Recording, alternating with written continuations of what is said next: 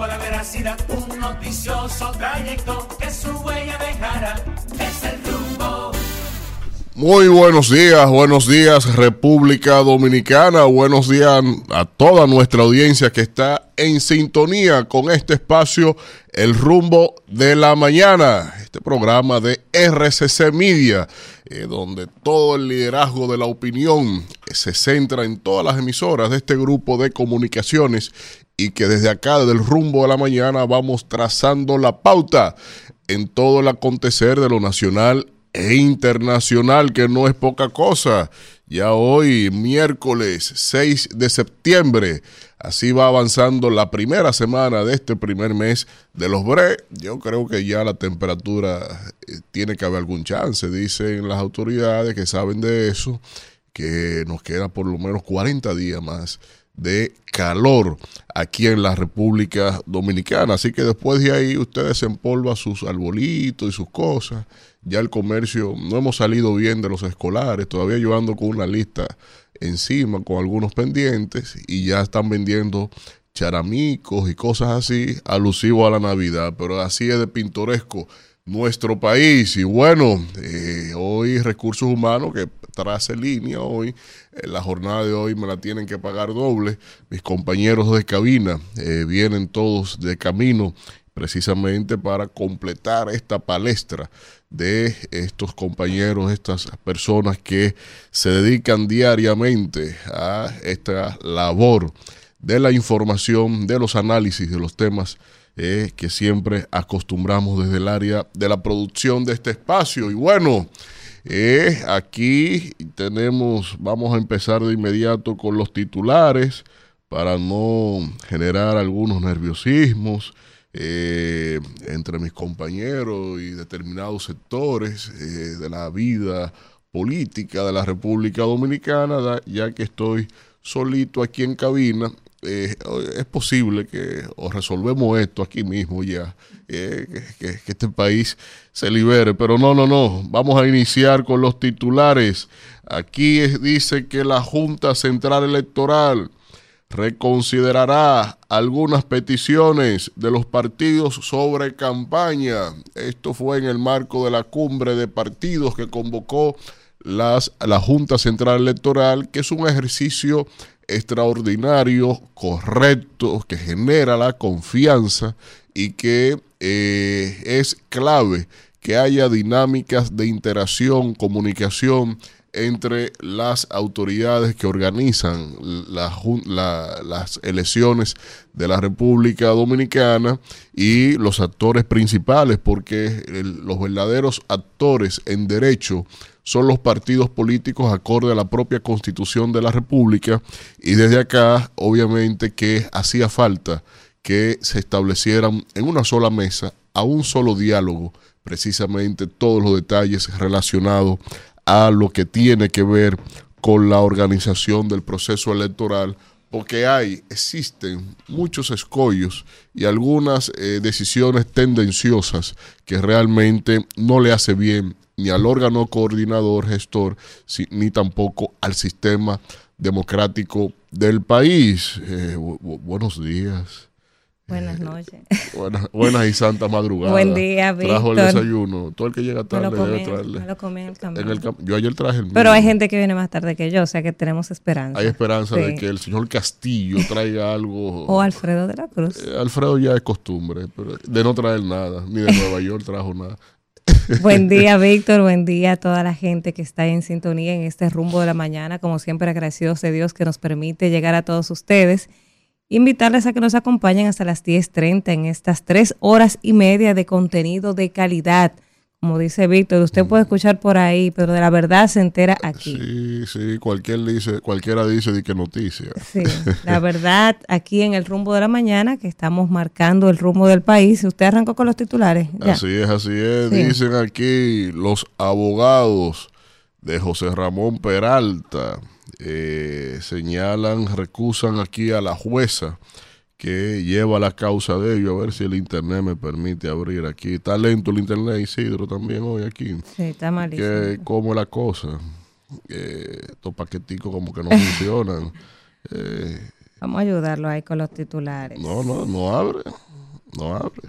El internet está un poco complicado, pero de las informaciones que trae para hoy algunos de los de las principales portadas del país, los abogados, como usted decía, los abogados de José Ramón Peralta eh, recusaron eh, a la jueza del caso Calamar eh, bajo el alegato de violación flagrante y reiterada de los derechos del exministro administrativo de la presidencia, José Ramón Peralta, acusado de corrupción administrativa. Sus abogados anunciaron la tarde de ayer que han presentado esta recusación en contra de la jueza Patricia Padilla, quien lleva el control judicial en instrucción del caso Calamar. Ellos ofrecieron una rueda de prensa para dar estas informaciones. Así es, esa denuncia la hacen ante el Consejo del Poder Judicial ahí. Eh, en el juzgado de instrucción, eh, llevando a la jueza del juzgado de instrucción a un proceso disciplinario, porque consideran que la prisión preventiva otorgada de 18 meses contra el señor Peralta es arbitraria, irrazonable y contraria al derecho. Pero bueno, vamos a ver cómo queda realmente esa observación de parte, porque es un precedente que cada juez que imponga 18 meses se va a ver susceptible de un juicio disciplinario. Pero que si tú te das cuenta, si te das cuenta, en los últimos casos que se han mediatizado, sobre todo, eh, piden, eh, solo la, la, la, fiscalía pide siempre 18 meses. Por ejemplo, en el caso de Vidal Plus pidieron 18 meses. O sea, gente que, que, eh, que tiene arraigo, porque es que se supone que la prisión preventiva es la excepción y esta gente la ha convertido en la norma. Pero es que es un populismo penal barato. Pero eso solo se, da más cuando los casos se mediatizan, se hacen virales. Ah, es el problema. Entonces, que esto es para un tema de circo, no de derecho. En derecho te enseñan claramente en la carrera que es preferible un eh, culpable suelto con inocente preso. Entonces, si tú no tienes condiciones, no has mostrado eh, una capacidad o intención exacta de eludirte del proceso, ¿para qué caramba tú pones como norma la excepción que establece la propia ley? Porque la prisión preventiva es la, excepción. el último. No, si no hay más nada que hacer, o sea, si es reiterante. Y, ahí hay mucha gente presa que tiene arraigo. Así es. Y que ha ido sin siquiera ser citado eh, a la a la Procuraduría a dar, a dar la cara, pero bueno. Pasando a otra información, el tema que preocupa al país, el tema del dengue, los médicos alertan de posible brote de dengue y llaman a tomar medidas urgentes. El, el doctor Clemente Terrero advirtió ayer el incremento de los casos de dengue que apuntan hacia una epidemia de expansión. El doctor que estaba aquí eh, antes de ayer. Y hay que destacar que dice el Colegio Médico Dominicano que eh, la situación más grave se registra en Santo Domingo, el Distrito Nacional y Santiago. Están pidiendo la creación de un comité nacional para tratar esta situación. Así es, bueno, eso ahí siguen los dramas en los hospitales, eh, siguen, siguen a haber camas. Todavía no he visto, tú me dirás tal vez, eh, cuál ha sido el accionar de las autoridades. Solo, eh, la fumigación que dijo el doctor Terrero aquí el lunes, que eso ya es el último, o sea, lo último que se hace, porque de verdad, o sea, tú tienes que, prevenir, o sea, tú no puedes reaccionar, tienes que prevenir. Y el dengue es un mosquito fino, señores, de agua limpia, no es, o sea, es un mosquito de agua limpia, donde usted eh, guarda agua, acumula agua porque hay sequía, porque o el agua que se acumula por la lluvia, ahí es que se dengue, no en el agua sucia. Entonces, la fumigación ya es el último de, la, de, las soluciones. Pero es difícil uno armar un operativo con los recursos del Estado, con el andamiaje del gobierno y hacer operativos. Si se tiene focalizado que en Santo Domingo Norte y en Santiago los Caballeros son las ciudades donde hay más prevalencia de, este caso y aquí el Distrito Nacional, yo entiendo que hay una bondad organizacional, que tú focalizas el esfuerzo. Ya usted sabe dónde tiene que trabajar. Entonces, ah, no, hay que esperar que sea una, una epidemia del país completo para reaccionar. Cuando eso le agrave los números al gobierno en popularidad, ahí reaccionarían.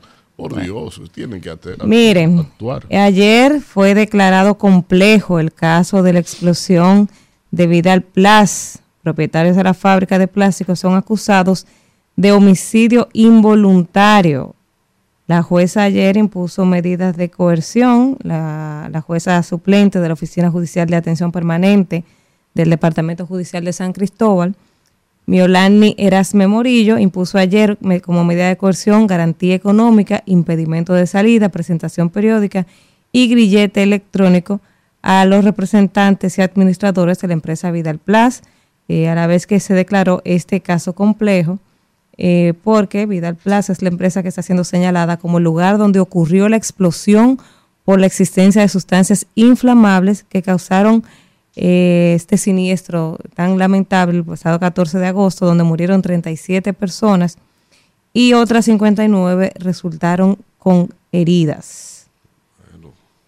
Por otro lado, el presidente Luis Abinader agotará una agenda. En el día de hoy va hacia el sur, eh, una agenda de trabajo en Pedernales, Barahona y San Juan, entre hoy y mañana.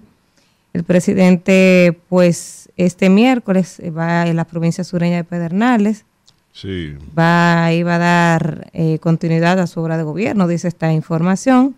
Eh, la agenda del mandatario incluye una mesa de trabajo, visita de supervisión, inauguración de obras, así como también el primer palazo para la construcción de un hospital, qué bueno, y un muelle de cruceros. Mm. Entonces, hoy a las 10 el presidente va a estar, eh, a las 10 de este miércoles va a estar ahí en Pedernales, en una mesa de trabajo con los diferentes involucrados en los proyectos de desarrollo turístico de esa provincia y luego va a hacer una visita de supervisión a los trabajos de construcción del hotel Iberoestar que se da ya en Pedernales. Ya en la tarde el presidente va a ir a Barahona y ahí va a estar presidiendo la inauguración de dos de los destacamentos de la zona costera de Barahona una actividad que está programada a realizarse en el destacamento del Quemaito. Hay una playa, la playa del Quemaito ahí, así mismo como su nombre. Hace muchos años fui, tiene mucho erizo, sí. hace muchos años. Y así mismo el Quemaito, así, el sol te quema, así mismo como el nombre de la playa.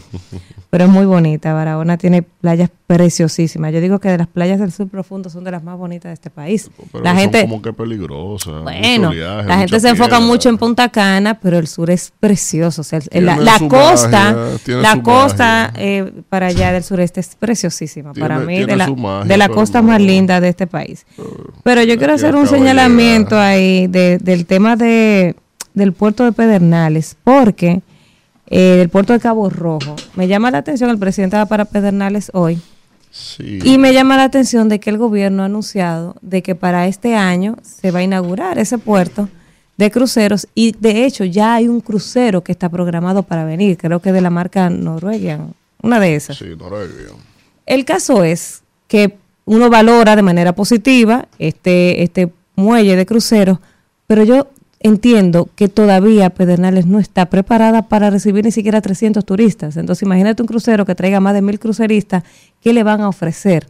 Porque no están las condiciones dadas todavía. Entonces eso al final, aunque la intención sea buena, nos puede causar más daño en el turismo porque esos reviews negativos de que llegué a República Dominicana, eh, las playas muy bonitas, ¿verdad? Pero no, había que comer, no había para dónde ir, porque usted llega a Cabo Rojo y no hay para dónde ir después de ahí, entonces no hay guía turístico, o sea, no está todavía la logística para recibir turistas en Pedernales. La intención puede ser muy buena, pero al final un turismo que está creciendo tanto, eso nos puede hacer más mal que bien.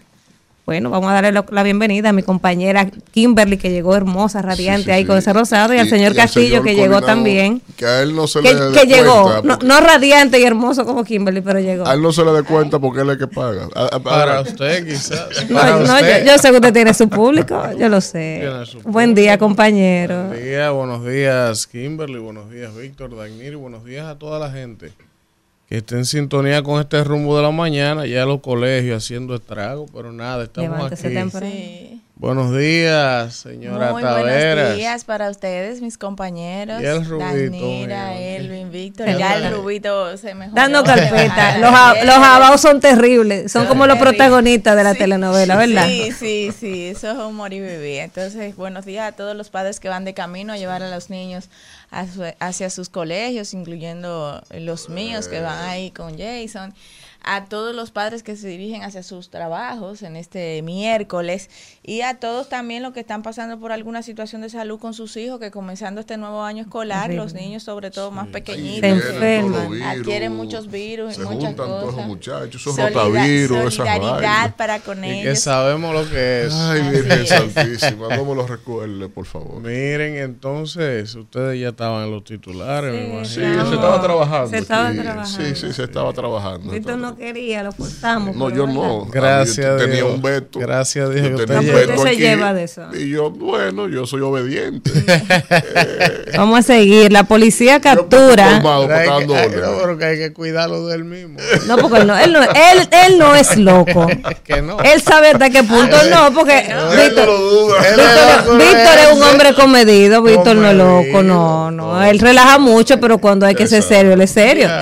como dijo Juan Uvieres aquí, las almas buenas van, al cielo. Las, malas van al infierno. Las rebeldes donde le da la gana. Le da la gana. de Víctor van donde les da la gana. Mire, la policía capturó a Caco Rojo. ¿A quién? Así me decían a mí. Una sí, Caco Rojo, Caco Evija, yo sé. No, Caco Evija, sí, me hacían mucho bullying a mí, de que Caco zanahoria, Caco Rojo, sí. Yo también soy No sé qué hago aquí de pie, pero... porque mira, en mi niñez me hacían bullying por mi cabeza, mi pelo pelirrojo. Entonces la policía captura a Caco Rojo, dice que tenía en zozobra a Santo Domingo Oeste. Daniela, hay un libro que se llama El perfume, perdón, para que se relajen un poco los oyentes. Así. Ah, El perfume. Y él, ¿verdad? E, era una persona con trastornos mentales y él aprendió el oficio de hacer de hacer perfumes, de la destilación. Entonces él eh, hizo el destilado de la sangre de mujeres pelirrojas, así como tú. Y en esa obra, entonces, él resalta que cuando logró destilar esa sangre, ese cabello rojo, ¿verdad? Y la sangre y todas las esencias de esas vírgenes rojas, de pelirrojas, entonces obtuvo una, una fragancia que encantaba a la gente y hacía ah. que ellos hicieran todo lo que él decía y cuando lo iban a condenar por los atroces crímenes el valor que tenemos de vírgenes pelirrojas. No pero ya tú tienes dos muchachos ya bueno eran vírgenes no mi, esencia sigue aunque tengan los dos muchachos. Así que ya tú sabes hay una película de ese libro han también hecho estrago en la historia de la humanidad y en la literatura también. Sí, sí, ustedes están hablando de todo eso sin saber que yo me puedo hacer un estudio de investigación. Sí y esos estudios de investigación suyos siempre te han viciado. No, no, en serio, no, no, en serio. Usted sabe que la mayoría de los problemas de la humanidad, aunque se oiga feo y machista, los eh. grandes problemas, la grande guerra. Por tierras y por mujeres. Las mujeres siempre están metidas. Ustedes peleando, ustedes peleando por el ser excepcional. Una, alta incidencia de todas esas mujeres desde de Eva, Dalila y todas esas mujeres. De, de Eva, de Eva. Son pelirrojas. Sí. Yo he hecho uno. ¿Qué, ¿Eva es pelirroja? Sí, no, un gran porcentaje ah. de las mujeres que han provocado los problemas. Sí son pelirrojas. O sea que no solo el destilar. Era pelirroja. ¿Y qué quiere decir eso? ¿Qué él querrá decir? ¿Qué, qué le está insinuando? No, yo no estoy insinuando. ¿Qué usted está insinuando? Porque todo lo contrario, yo soy muy pacificadora. todo lo contrario, yo mm. soy. ¿Cómo así, Víctor? Continuemos. Vamos a seguir con los titulares que, me están me están provocando. Entonces, vamos a ver los titulares que siguen por aquí. Oh, ¿qué, pasó ahí? Pero Dominicana, no, vámonos más para arriba, vamos a hablar de dinero. ¿Cómo así? Banco Central, yo lo vi. Yo sé que usted tiene su público. Ah, qué bueno. Banco Central, quedan dice el Banco Central que quedan disponibles 22.671 millones de las medidas de liquidez para... Ah, pero déjame yo ir a buscar. ¿Cómo?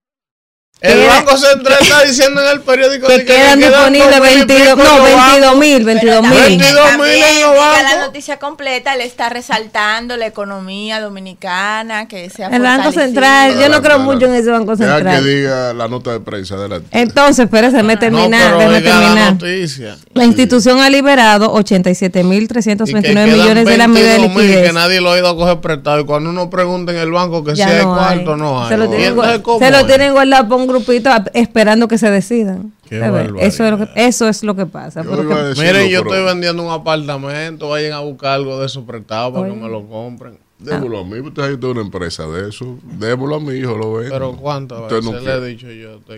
Vamos, dejen su anuncio para otro momento. Entonces, el Banco Central informó que de enero a agosto de este año se ha liberado 87.329 millones de pesos de los 110.000 que fueron aprobados por la Junta Monetaria como medida de liquidez para que las entidades de intermediación financiera canalicen préstamos nuevos a los sectores productivos, hogares y mi pyme. Pero yo tengo una pyme. pero ¿dónde es que yo puedo ir? A, yo necesito inyectarle a capital a mi empresa. también, mi querida Dani. No solamente hay que resaltar lo malo. Bueno, lo que pasa el gobernador pero no, eso no es malo. Héctor Valdés Arvicio dijo que los indicadores prudenciales evidencian la robustez, la robustez y resiliencia del sistema financiero. El gobernador del Banco Central, Héctor Valdés Y, el superintendente de bancos, Alejandro Fernández, cuidado si le hacen bullying, resaltaron ayer la solidez del sistema financiero dominicano al participar en el noveno Congreso de la Asociación de Bancos de Ahorros y Créditos Corporaciones de Créditos Avancorp, celebrando en el hotel y tal, explicó que a junio del 2023 el índice de solvencia regulatoria del sistema financiero se situó en el 17.2%, con un 18% para el conjunto de los bancos de ahorros y crédito y corporaciones. De manera que la calidad de los activos del sistema financiero se ha mantenido en niveles saludables con un índice de moralidad de Necesito que esa salud se refleje en mi cuenta y mi negocio, pero qué, qué bueno que está sólido. Miren, eh, yo quiero que el equipo de producción nos ayude ahora. Dijo que marcan las mejores cifras en la historia financiera se, que se coordinen porque... está bien, ahorita en la pausa hablamos de eso. Mire, yo le voy a decir algo a la, a la productora que nos ayude con un videito que yo le mandé. con audio. ¿Qué videito es ese? Un videito para hablar de temas que eso a la gente le gustan. Un videito temprano, porque no lo vamos a poder ver más adelante. Miren, es, un video que yo quiero que me lo pongan con audio, Claudia. Eh, de el comité de asesores del Partido Revolucionario Moderno, que dio una rueda de prensa ayer, o no una rueda de prensa, sino que le habló a la prensa. Y ese video lo vamos a ver cortesía de nuestros hermanos y amigos de, del Nuevo Diario, que esa familia mía también, don Percio y Persito, que fue que capturó la declaración, la lectura de un documento del buen amigo y admirado Tony Raful encabezando esa mesa de asesores del PRM. Y entonces yo quiero que veamos el video con el audio de Don Tony para entonces bajar aquí, Kimberly, a que hablemos un asunto interesante dentro de ese documento que leyó Don Tony Raful. ¿Está listo el video? Vamos a escucharlo. De la imperiosa campaña electoral interna intensificada democráticamente en el seno del PRM a todos los niveles decisión política para el ejercicio democrático en el periodo 2024-2028, la Comisión de Asesores de la Dirección Ejecutiva del PRM exhorta a la militancia del partido a cerrar fila y alinearse cumpliendo los siguientes objetivos. Primero, la estrategia desde el punto de vista funcional, acorde con los elementos determinantes de la lucha política social debe integrar los siguientes fines. A. Coordinar y programar visitas cara a cara a los electores para que la simpatía se traduzca en la concurrencia masiva a los colegios electorales. B. Utilizar masivamente las redes sociales, Twitter, Facebook, Internet y otras modalidades expresivas como medios radiales televisivos para difundir los principios de sustentación de nuestras candidaturas y propuestas como garantía para la continuidad del cambio real en el contexto de la geopolítica y la aparición de nuevas expresiones conflictuadas del mundo en crisis, abocado a la lucha por la paz y la estabilidad social. C.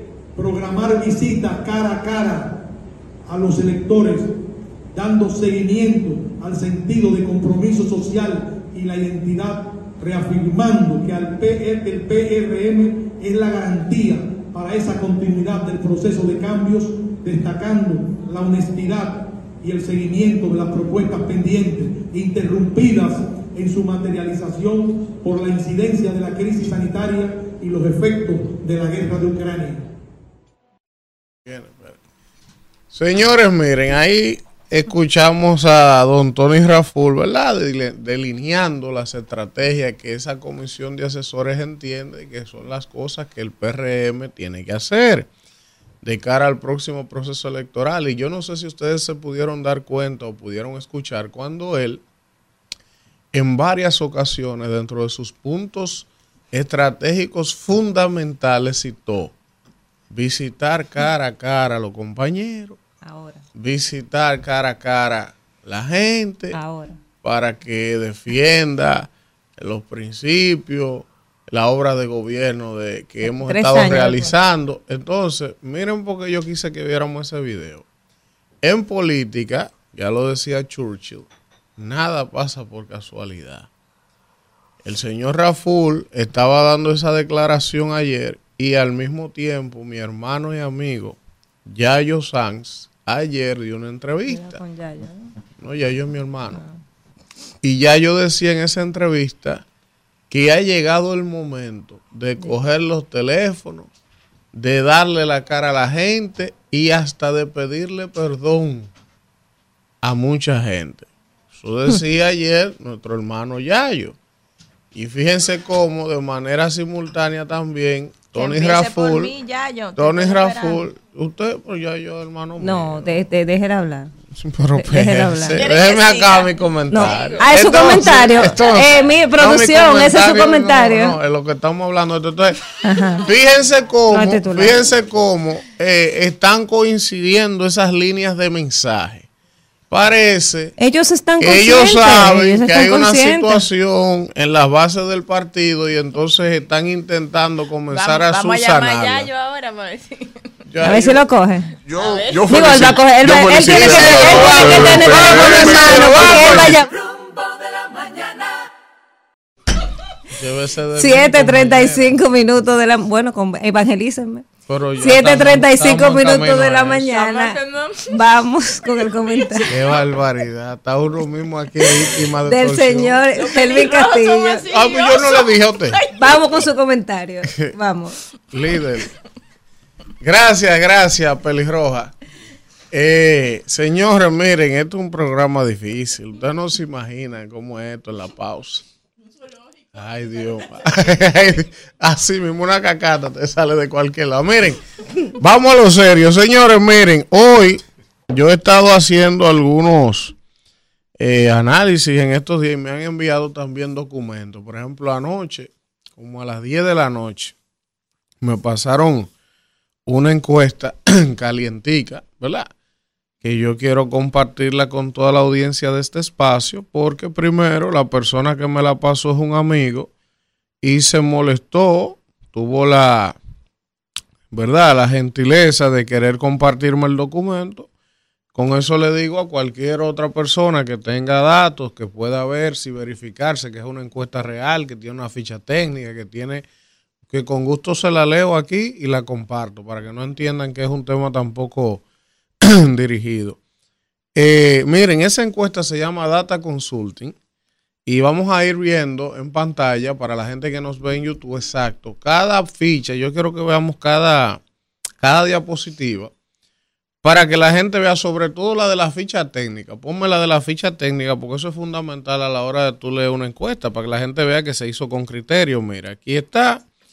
Eh, la ficha técnica eh, dice que se hizo en República Dominicana, la muestra fue de 1.213 personas.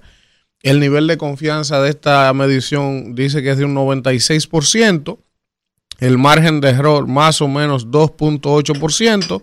Y el levantamiento de la muestra se realizó del 23 al 27 de agosto. Entonces, Vamos a la primera diapositiva. La primera pregunta dice, ¿cuál considera usted que es el principal problema de Santo Domingo Este? Esta encuesta es del municipio Santo Domingo Este a la alcaldía. ¿eh? El más grande del país. Según me dice este amigo, esta medición que les estoy presentando al país hoy, dice aquí que el principal problema de los municipios de Santo Domingo Este es la basura, 31%. Luego le sigue la inseguridad ciudadana y luego le sigue el costo de vida. Ya más abajo el tema de empleo, pobreza, corrupción, salud y contaminación. Pero otra de las diapositivas de las preguntas dice, ¿qué tan satisfecho está usted con la recogida de basura? El 71% de los municipios de Santo Domingo Este dice que está nada satisfecho, o sea que la basura los está ahogando.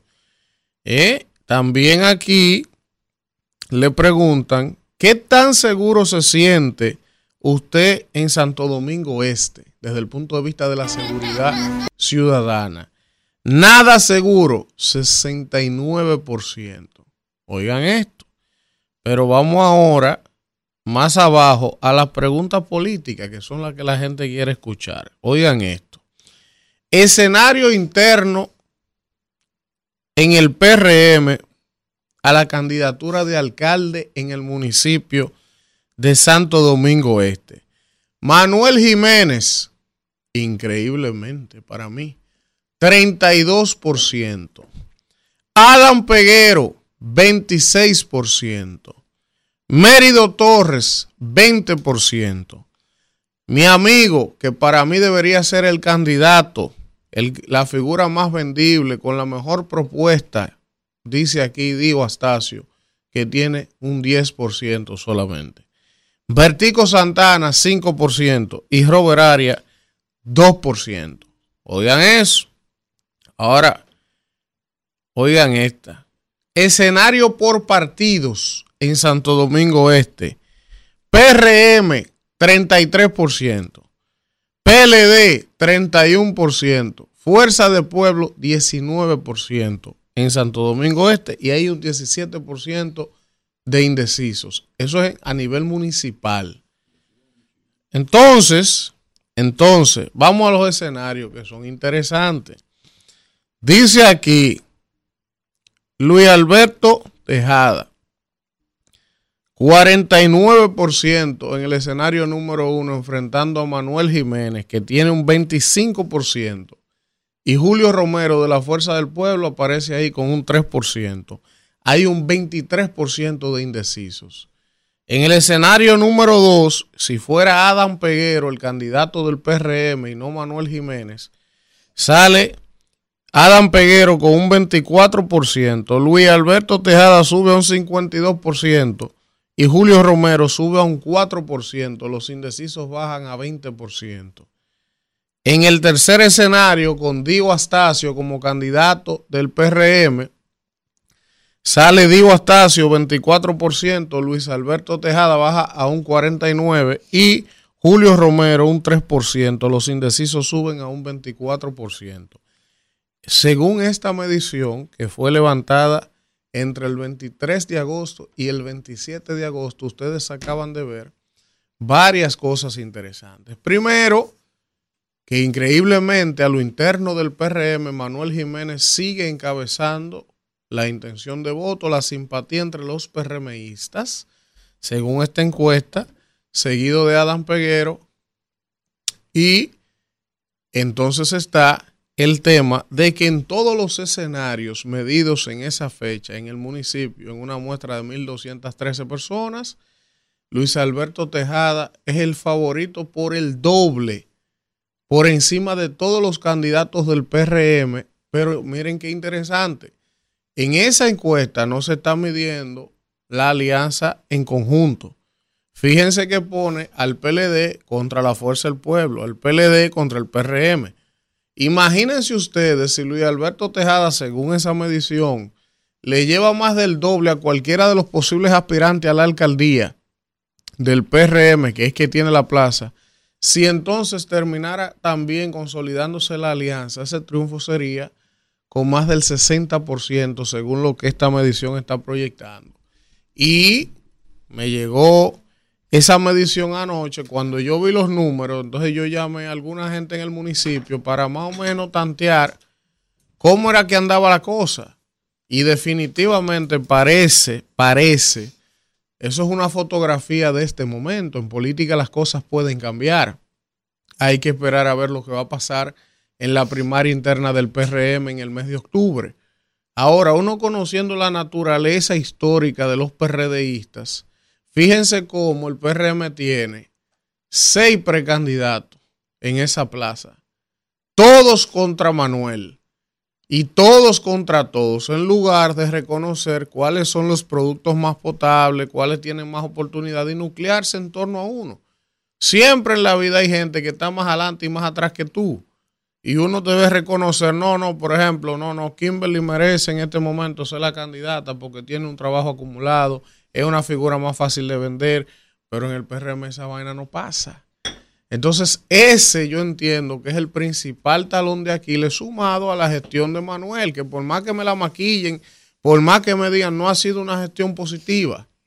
Ha habido más escándalos que cosas positivas. Cuando usted pasa un balance a los tres años de gestión, y evidentemente todo luce indicar que el próximo alcalde de Santo Domingo Este tiene nombre y es Luis Alberto Tejada. Porque no puede ser que si hace una semana se hizo ese levantamiento y él duplica la intención de voto de todos los aspirantes del PRM y sin la alianza haya manera de que eso pueda cambiar mucho de aquí a febrero. Vámonos, Isidro. Regresamos en este rumbo de la mañana, líder. Dos semanas más. no me prendió la guagua. Señores, miren. Eh, de verdad. Vamos con la gente, vamos con la gente temprano. Buen día. ¿Quién nos habla y de dónde? La cambiamos. Buen día, equipo. Alfredo Zapata de este lado. Adelante, Alfredito. Mira, ese, ese, esa encuesta que tú muestras ahí, eh, no, que yo muestro no, que me mandaron, porque yo no hago encuestas. oh, pero si me mandan la de la Fuerza del Pueblo también la pondero. Uy, si esa fue la que me mandaron.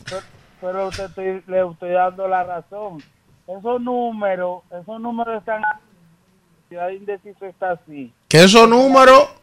La, la cantidad de indeciso está tan alta porque la alianza no ha, no ha, todavía no ha cuajado. ah, tú ves, o sea que Alfredito le da aquí esencia a los números.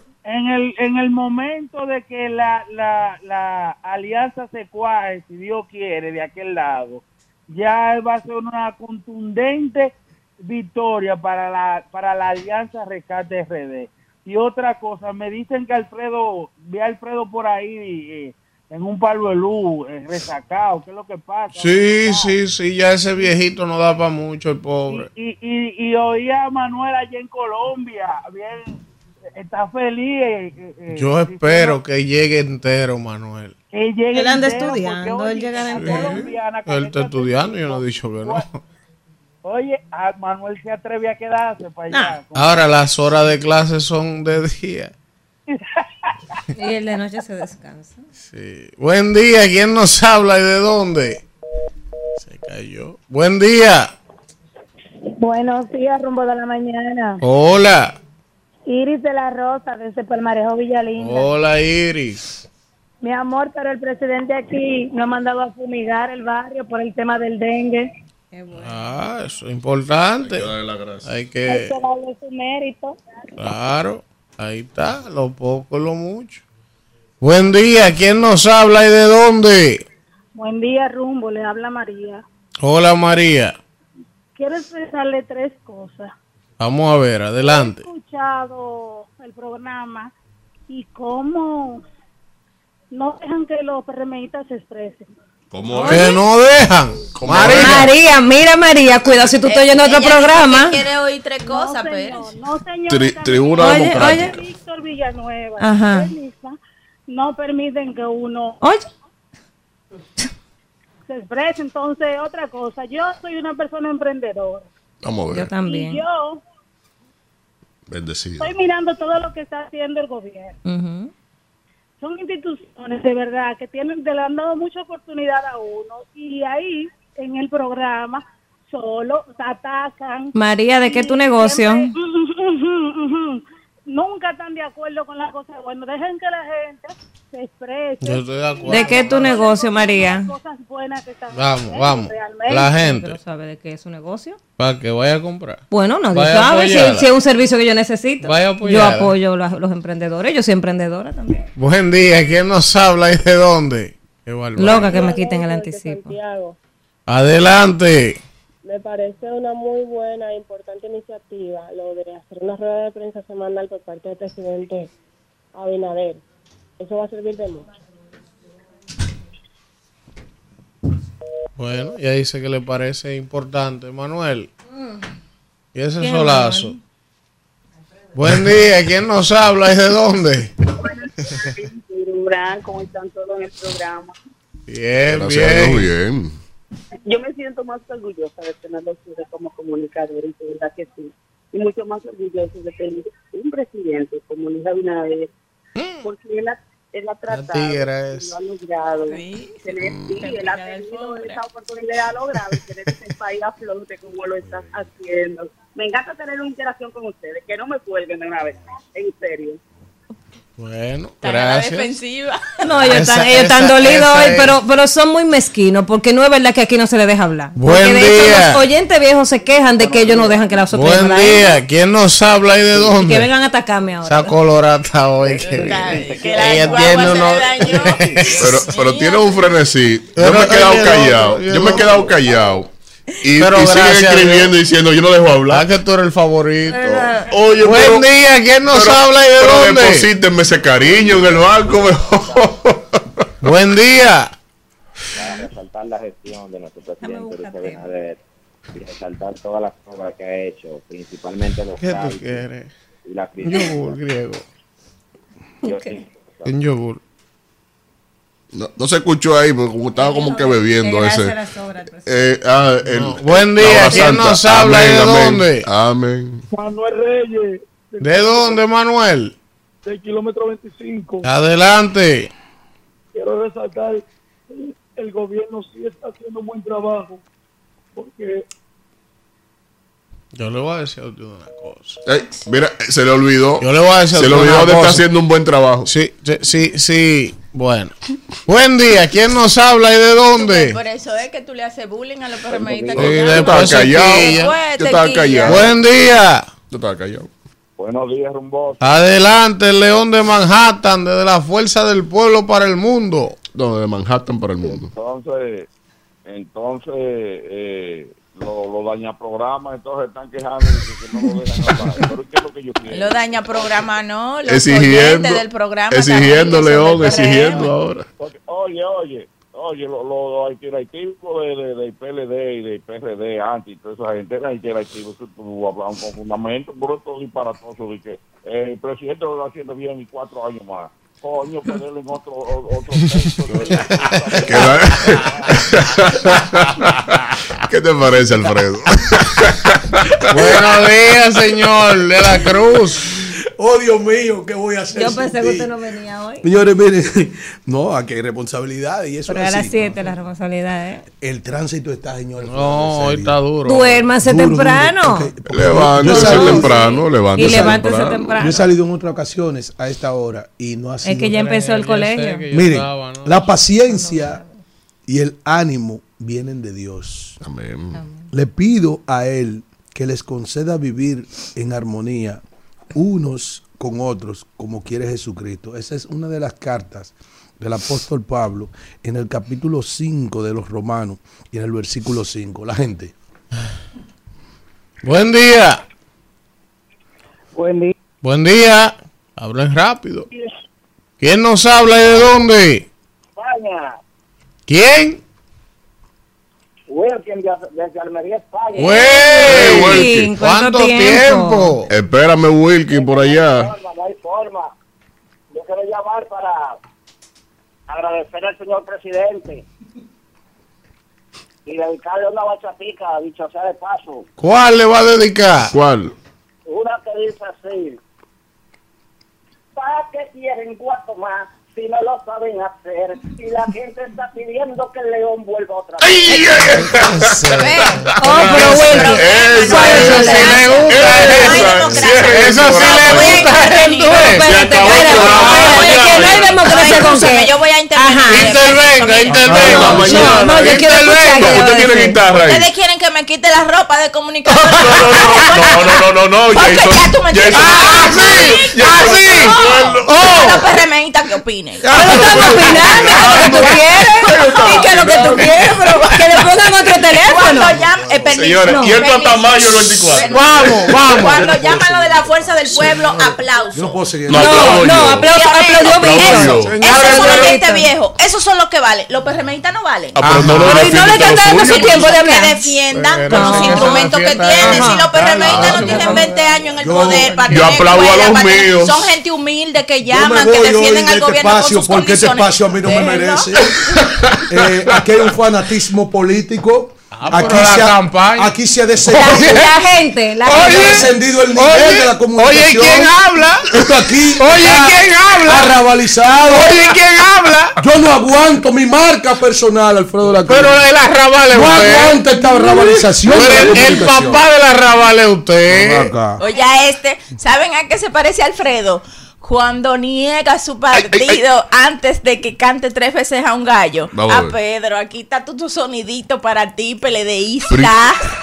Pero ¿y qué es esto? Buen día. Esto hasta mayo. Vamos, vamos. ¿Quién nos habla y de Y no dónde? con pila Cálmense, nueva. cálmense. Que se ponga el Yo soy chaleco. como Napoleón, valgo por 10 mil hombres. En este caso más porque soy una mujer. Ay, ay, ya. Josefina Buen día.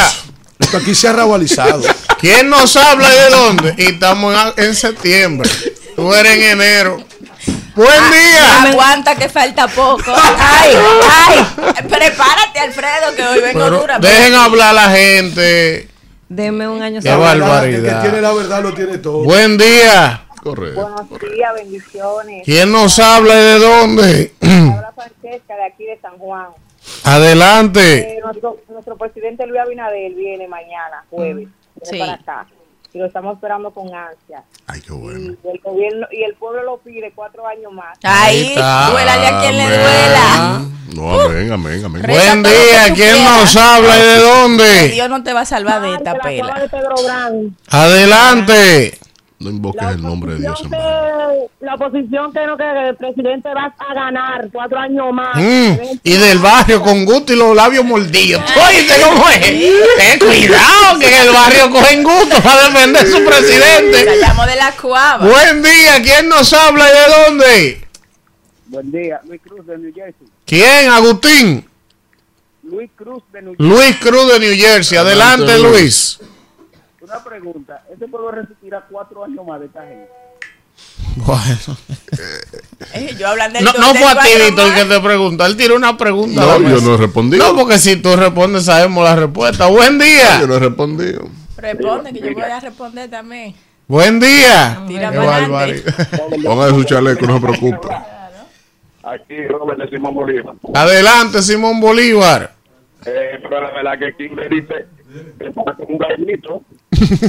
Oye, que, verdad que aquí Las perdió un las gallito. habas no son fáciles. No, hay temporada, hay temporadas. Buen día, ¿quién nos habla y de dónde? Ay, la jabá. Buen día. La mujer. hay control de hormonas. Buen día. Buenos días, por fin. 500 y tantas llamadas de ayer para acá. ¿Y quién nos habla? Luis Manuel, Ah, De Luis Manuel, Stanford. Hasta la voz ya te, ya te olvidamos. varias cosas rápidas, Elvis. Primero, a Kimberly, no porque sea ella, pero como ella es PRMista, Kimberly, Sí. para que le dé un consejo a las personas que hacen esas cuestiones de su interactivo, por favor. Denle un argumento, ya eso jalta. Gracias a gente que me hizo una letrina. Gracias. eso- eso Gracias a Luis por el dengue. Gracias a Luis por la apagón. Pero deje que él hable. él, él, él. Oye, oye, mira, Kimberly, yo te voy a dar una idea o al que le hace lo interactivo. Yo estoy llamando para hablar sobre el comentario excelente de Elvin de ayer y de Víctor. El de Elvin, hasta me reí, me causó risa porque Elvin dice que quiere saber con quién va a gobernar Leonel Fernández. Oye, y le tira piedra al más chiquito, Franklin Lameida. Pues tú no viste que en el tal pacto de rescate estaba Félix Bautista ahí. Sí, hombre. Sí, pero que Félix es senador, no, no, es, no, no sería funcionario. Es senador, pero pero fue funcionario en su gobierno en todos los años. Otra cosa, eh, Víctor, Sí. pues en el comentario tuyo tú hablaste sobre el, el- la entrevista de Leonel Fernández, Sí. pero Leonel Fernández hasta, hasta, ¿qué te digo? Hasta eh, bromita porque él hace un hace un una entrevista y él habla del Ministerio Público Independiente que él dejó, pero pero de por Dios, Víctor. Y Radamés Jiménez, que dice la fuerza a Wilda Reyes, que ella fue, que Radamés Luis Jiménez la llamó a ella para decirle cómo le iban a devolver sus bienes al duro del tiempo. Y eso es independiente. Kimberly, No, no, no. cosas así, argumentos así, es que tú tienes que decirle a esa gente Bueno, gracias Luis Manuel Cuando los Dentafo. PRMistas tengan 20 años en el gobierno, ellos van a hablar como tú. Vamos Manuel. con el chat de Tranquilo. YouTube. Vamos con el chat de YouTube. Miren, aquí tenemos 671 personas conectadas. Eh, aquí rumbo está. Ana, saludándonos por aquí. Ángel Ramírez, también Marcos Tapia, Félix Medina. Saluda a todos, menos Nos a Jessica, saluda también menos a Samantha. Farid Gil. ¿Desde, Oja- desde Sí. dónde? Oye, Yo te apuesto desde Kingston, Pensilvania. son No, esas son mías. Está desde también. aquí A Talía no, no, no saludándonos, Talía Víctor, tampoco. saludándonos. Está Diomedes de la Cruz desde Nueva York. Sí. Miguel Ángel Matos, está Jessica Jiménez, la que usted no quería que saludemos, está por aquí Jenny Miguel de Jesús, también está por aquí Miguel Ángel Pérez desde Holanda, Samantha Martich nos saluda, Jaime Sí. Luciano desde Washington, Siempre está activo. Alex Aimé desde Michigan, también está en sintonía Yacaira Familia, eh, nos saluda por aquí también, oye quién está en sintonía,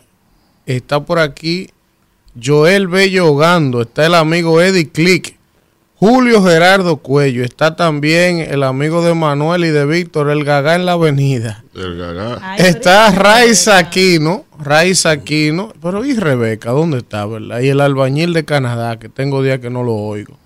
Está por aquí Benito Cabrera, también está saludando a Ariel Antonio Romero. Nos saluda nuestro hermano Edu Manuel Mieses, también de Santo Domingo Este. Gervasio Peña, desde San Pedro de Macorís, el Imperio Peledeísta. Jamer Palmero también, desde San Pedro de Macorís. Y dice Jamer, truena Kimberly, no permitas que limiten tu voz. No, jamás, jamás. Está aquí Al también Sandy. Aracena desde South Carolina. También está con nosotros aquí Miguel Valdés desde Nueva York. Mm. Está también por aquí Orlando Antonio Acevedo desde New Jersey. También está por aquí el señor Keyton García, Luis López. Señores, el país y el mundo en sintonía con el rumbo de la mañana. Vamos a un contacto y regresamos. Ustedes saben. Rumbo de la mañana. Bueno, regresamos en este rumbo de la mañana cuando son las 8 y 6 minutos de la mañana y vamos a continuar, vamos a continuar con los comentarios, con los contenidos. Eh, hay mucho que hablar hoy. Vamos con el Tenemos hoy dos platos fuertes de invitados. Sí, sí, sí. Hoy va Dos a estar con nosotros República. Bautista Rojas Gómez de la Fuerza del Pueblo y va a estar también el amigo Victoria de a- Alexis, Alexis Victoria, Victoria. eh, del PRM por la provincia de María, María Trinidad, Trinidad Sánchez. de Nagua. Vamos a ver cómo están por ahí y cómo está el Senado después que cambian a Eduardo, porque me dicen que me di- claro, me dicen que mientras Eduardo estuvo ahí era una maceta con dos pies y dos brazos. No, Adelante. Ahí se hizo hasta fiesta. Desde que entraron, desde que entraron hicieron una fiesta. Celebrando la salida de ese, de ese maldito. Que no que no ¡Adelante! vuelto por el Senado. Danira Eh, Caminero. Sí, Vamos al ese palacio Es personal. uno de los hombres más honestos de este país. De De los los santos. Tranquilo ya. Sí. Bueno, gracias, señor coordinador Elvin Castillo, y gracias a la gente que está ahí en sintonía cuando son las 8 o 7 minutos de la mañana. Y hoy yo quiero prestar, eh, hacer un, un llamado de atención con relación al tema del dengue, porque es una situación que está preocupando al país y que debe preocuparnos a todos, más allá de las autoridades, porque uno siempre está esperando que el gobierno haga, que las autoridades hagan, pero creo que es- se necesita del aporte de todos. Y sobre todo porque ayer, y lo saludamos aquí de manera positiva, el Colegio Médico Dominicano, pues hizo un alto a esa huelga que tenía para mañana y el viernes, porque la prioridad debe ser la salud de los dominicanos.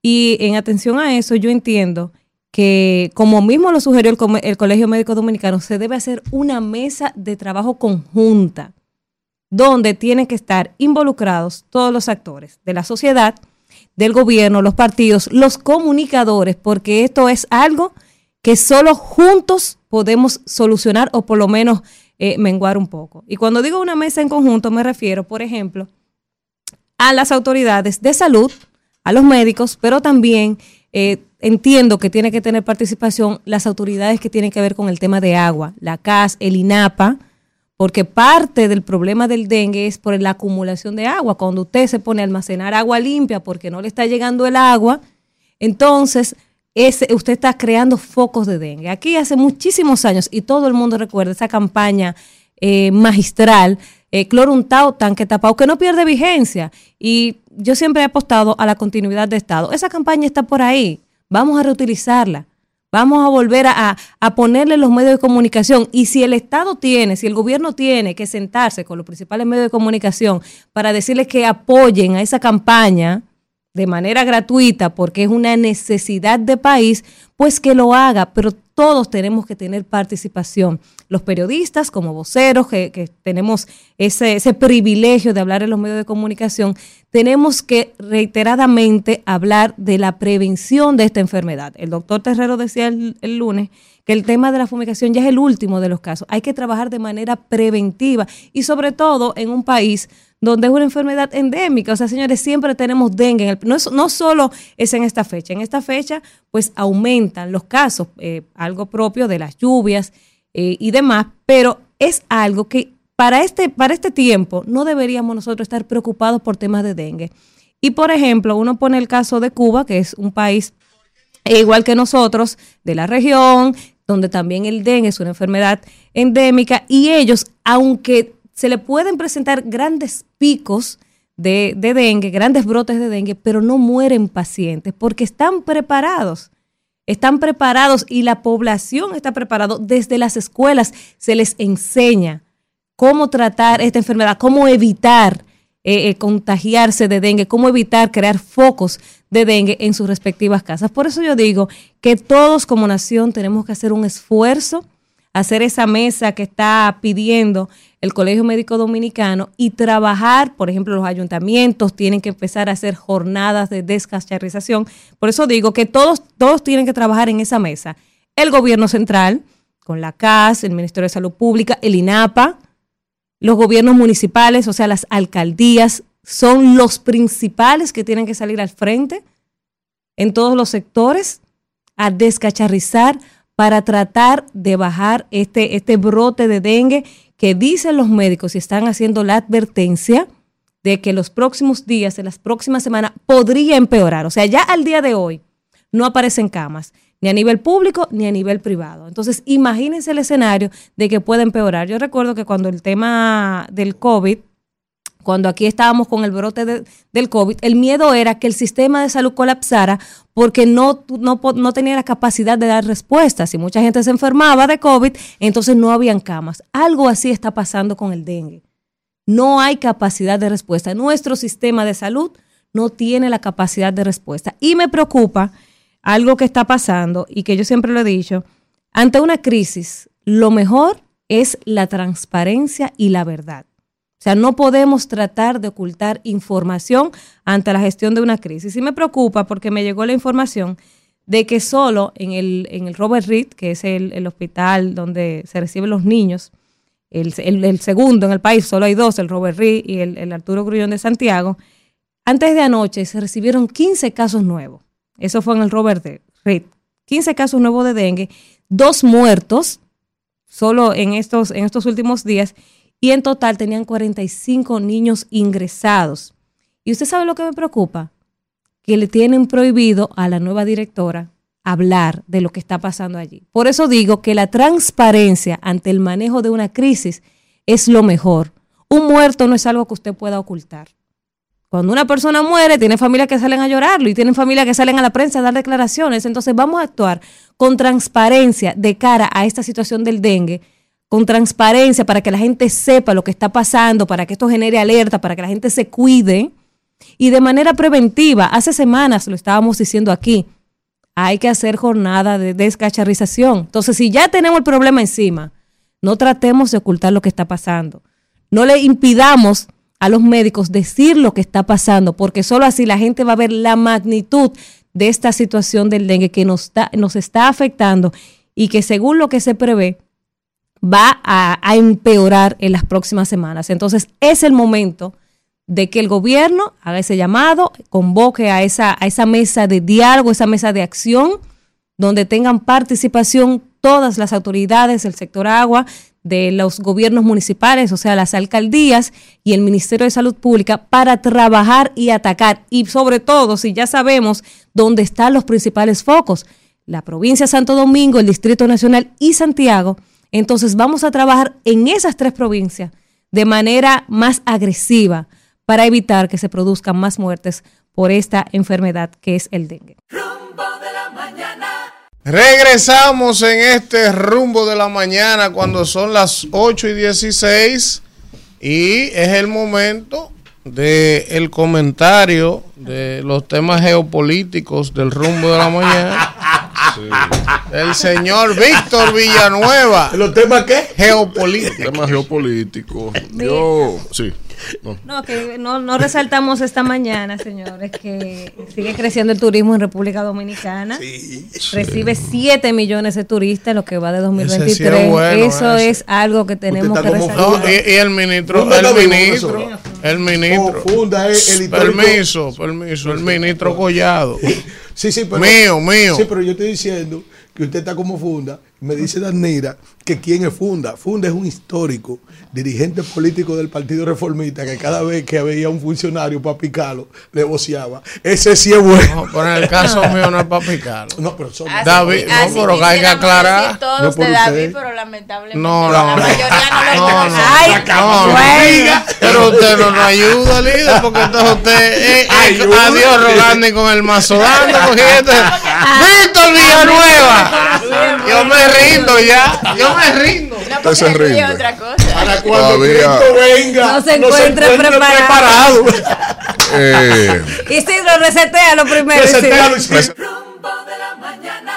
Bueno, vamos a trabajar cuando son las 8 y 18 minutos de la mañana. Víctor Villanueva y su comentario de geopolítica. Así es, así es, la geopolítica al territorio de la República Dominicana. Yo el día de ayer señalé que cada miércoles eh, iba a dedicar el día a realizar análisis sobre distintos mitos que se han ido confabulando a propósito del uso de la propaganda desmedida y sobre todo de lo que está de lo que significa comunicar en esta era de la posverdad con respecto a distintos mitos eh, falsos que se han construido sobre lo que han sido los gobiernos del expresidente doctor Leonel Fernández y que dado a la ignorancia o hasta el propio estilo de él mismo de no contestarle a cuestiones que no tengan fundamentos, eh, yo creo que es importante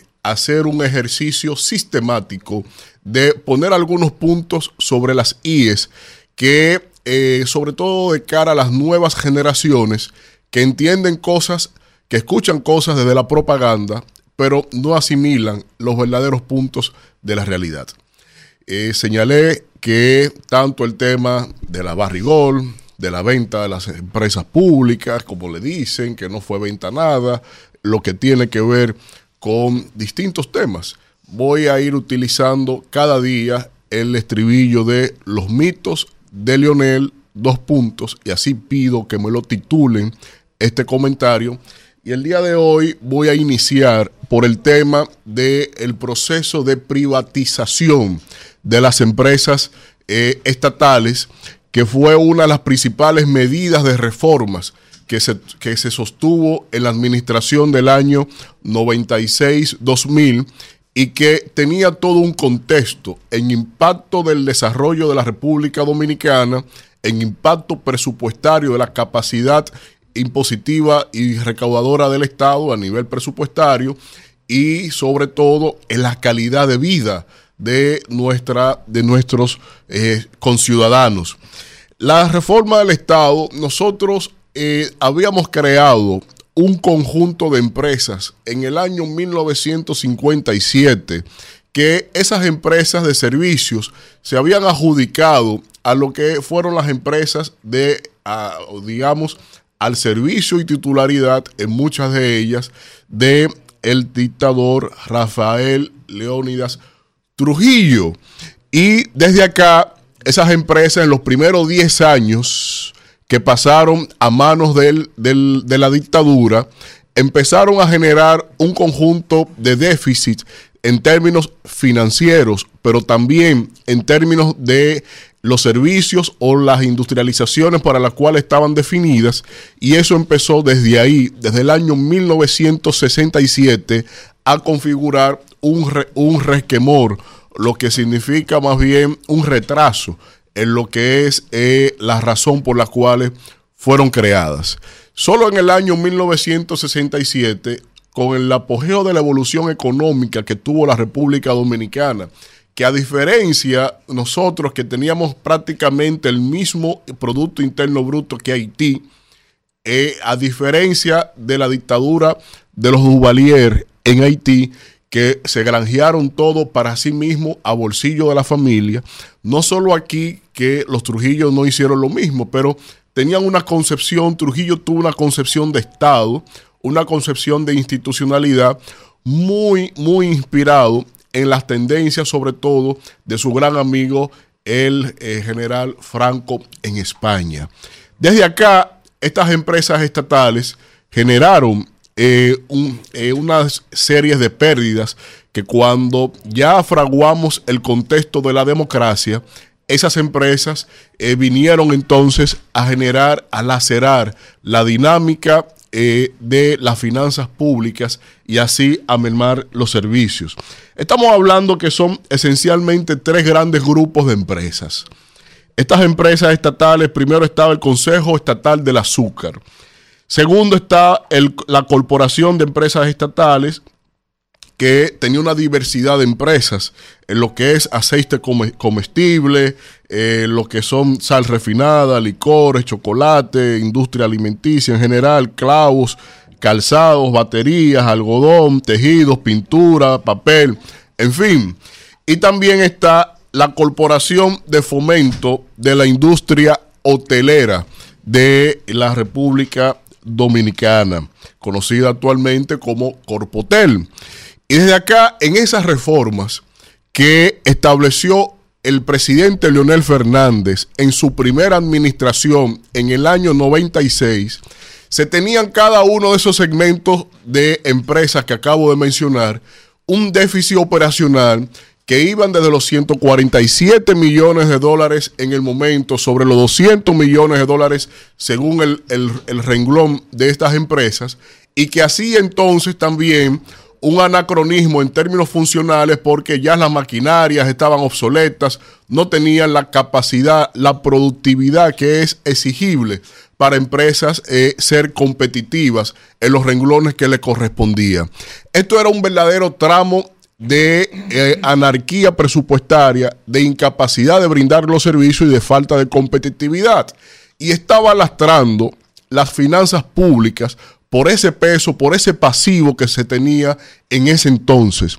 Y lo explico con detalle porque las nuevas generaciones tienen que entender eso y no, insisto, este afán propagandístico que recubierto por una posverdad que cualquiera puede informar lo que, se le, lo que le plazca y en la ignorancia cae como una información real. Aquí, eso que generó un problema y, que significó un punto de inflexión en la, en la eficiencia de las finanzas públicas, ¿qué se hizo con la ley 141-97? Y aquí nos acompaña uno de nuestros senadores, que senador actual y que estuvo también en esas asambleas del Senado de la República. Esta ley lo que viene es a promover desde su, articulado inicial lo que fue un proceso de capitalización de las empresas públicas. Usted podía venderla, usted podía cerrarlas, usted podía capitalizarlas, valuando las empresas y abriendo en, cuotas sociales para asumir nuevos socios que aportaran capital y reorientaran el quehacer de las empresas, que fue lo que finalmente se hizo, o usted podía hacer como se ha intentado inclusive y se ha hecho en esta administración, de regalar dinámicas privadas del Estado a sector privado a cambio de nada, como le denominan fideicomisos públicos, como querían hacer con Puta Catalina, para que usted tenga el paralelismo. Entonces, ¿cuál decisión se tomó con la ley 141-97? Capitalizar las empresas. Un problema de eficiencia, de gerencia, el Estado no está para gerenciar, es una concepción inclusive hasta comunista del ejercicio del Estado. Y no que se llevó a una tendencia de, la neoliberalización de la, economía dominicana, sino que se centró esencialmente en aportar capital, en recibir capacidad gerencial en las áreas y la dinámica de esas empresas y desde ahí entonces el Estado pudo, obteniendo y manteniendo el 51% de las acciones a control del Consejo Directivo por parte del Estado.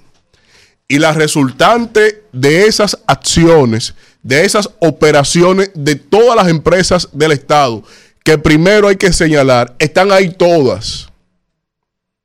Se, tipificaron las empresas que tenían sentido de ir a capitalización y las que no y se cerraron.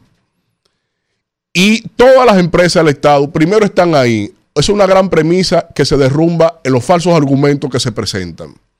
Segundo, tenemos el 51% de las acciones.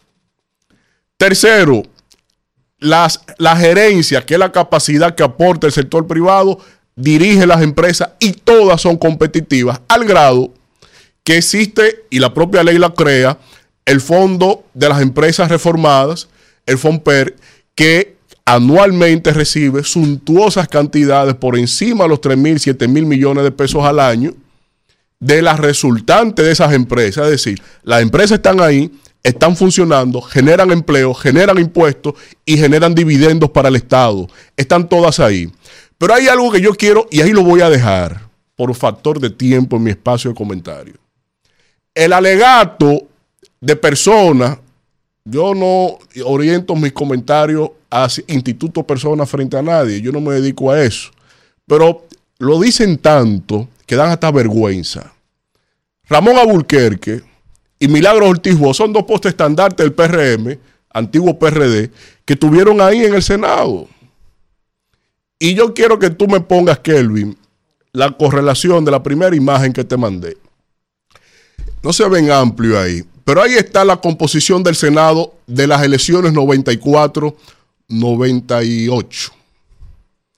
Y esa composición te dice que está netamente tanto Ramón Abulquerque como Milagros Ortiz Bosch. Nosotros vamos a entrevistar al único que tenía el PLD en entonces, el doctor Bauta Gómez Rojas. Y desde ahí ustedes ven que la correlación de fuerzas en el Senado de la República, dominante por el Partido Reformista y el PRD, que fueron los que aprobaron esa ley, y esos dos señores que menciono, Aburquerque y Milagros Ortiz, se han paseado el país todos estos años, que Leonel vendió, que Leonel vendió. No, no, no, no. Ustedes aprobaron.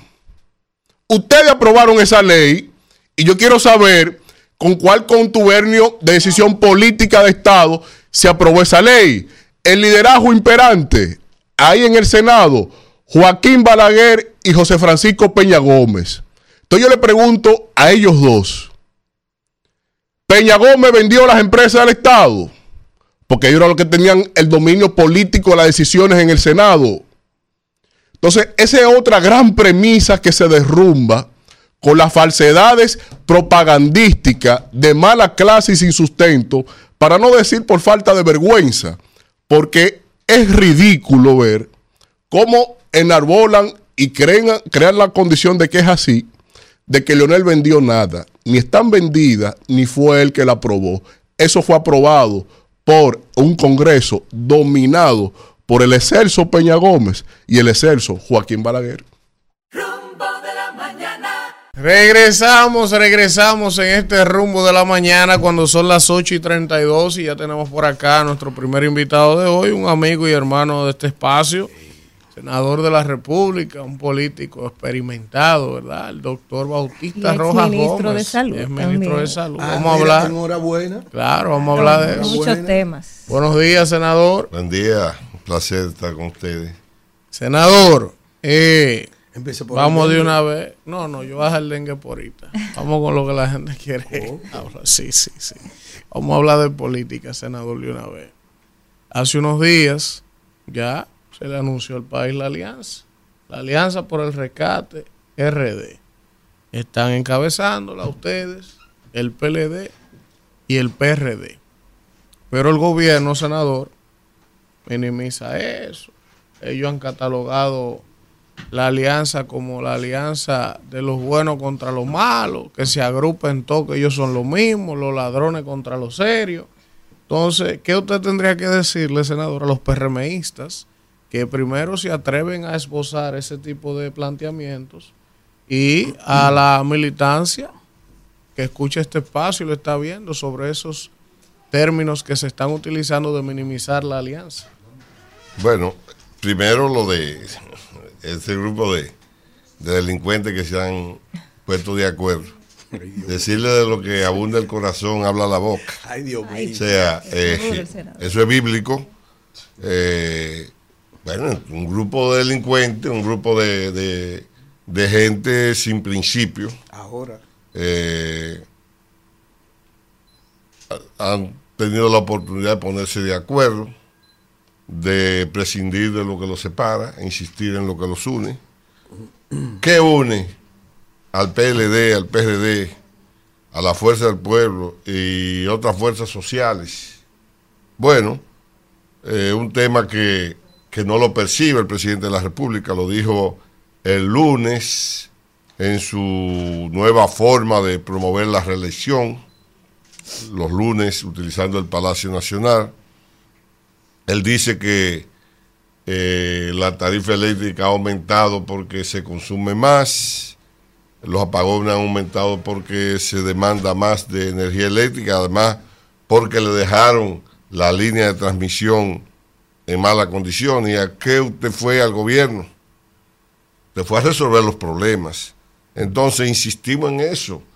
El PRD, el PLD y la Fuerza del Pueblo nos une hoy el tema de que eh, los dominicanos y las dominicanas que pagan energía eléctrica la pagan dos y hasta tres veces más cara que como la pagaban cuando recibían energía 24 horas, servicio de 24 horas.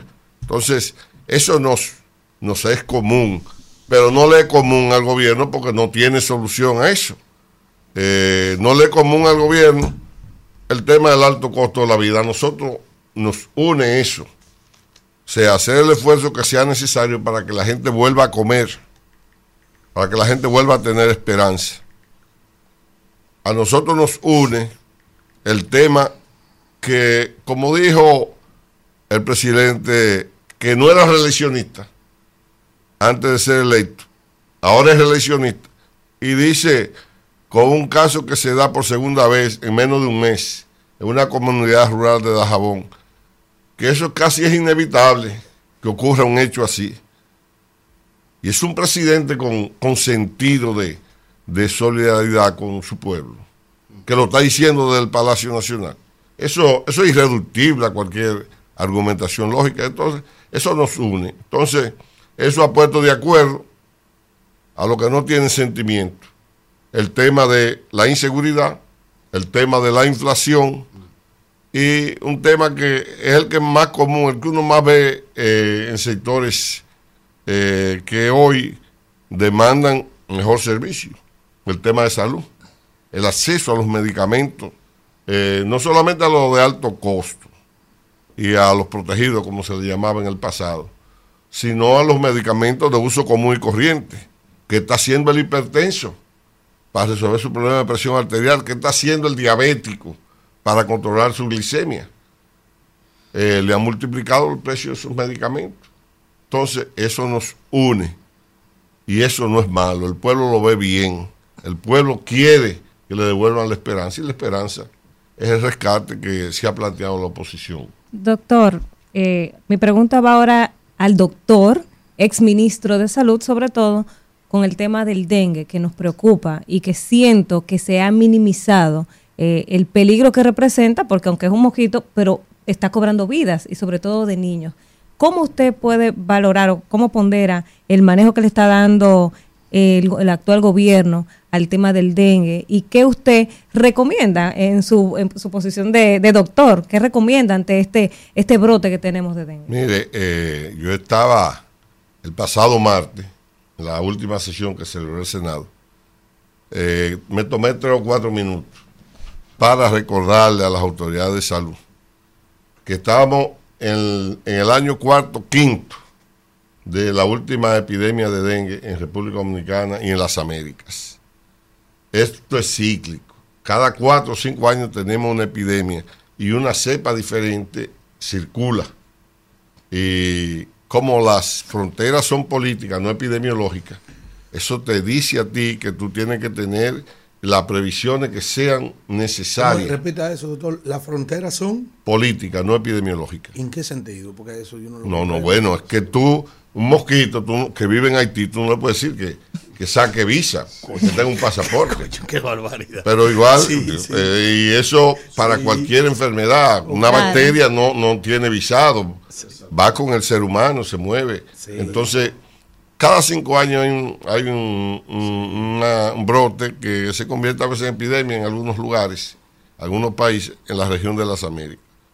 Corresponde este, este año y parece que está circulando un virus que no circulaba en el país hace poco más de 20 años. Es la información que nosotros tenemos. Y pedimos en la sesión del Senado que se prestara la atención debida a la población, que acompañara a las autoridades, tanto locales como nacionales, en esto, porque el tema de las enfermedades de, eh, como el dengue eh, no son un tema que que se lo podemos dejar exclusivamente a la autoridad sanitaria. Tenemos que acompañarlo. O sea, nosotros en nuestros lugares tenemos que hacer la jornada, buscar que eh, en el apartamento, en el patio, en el lugar, que los sitios que son hospederos del mosquito.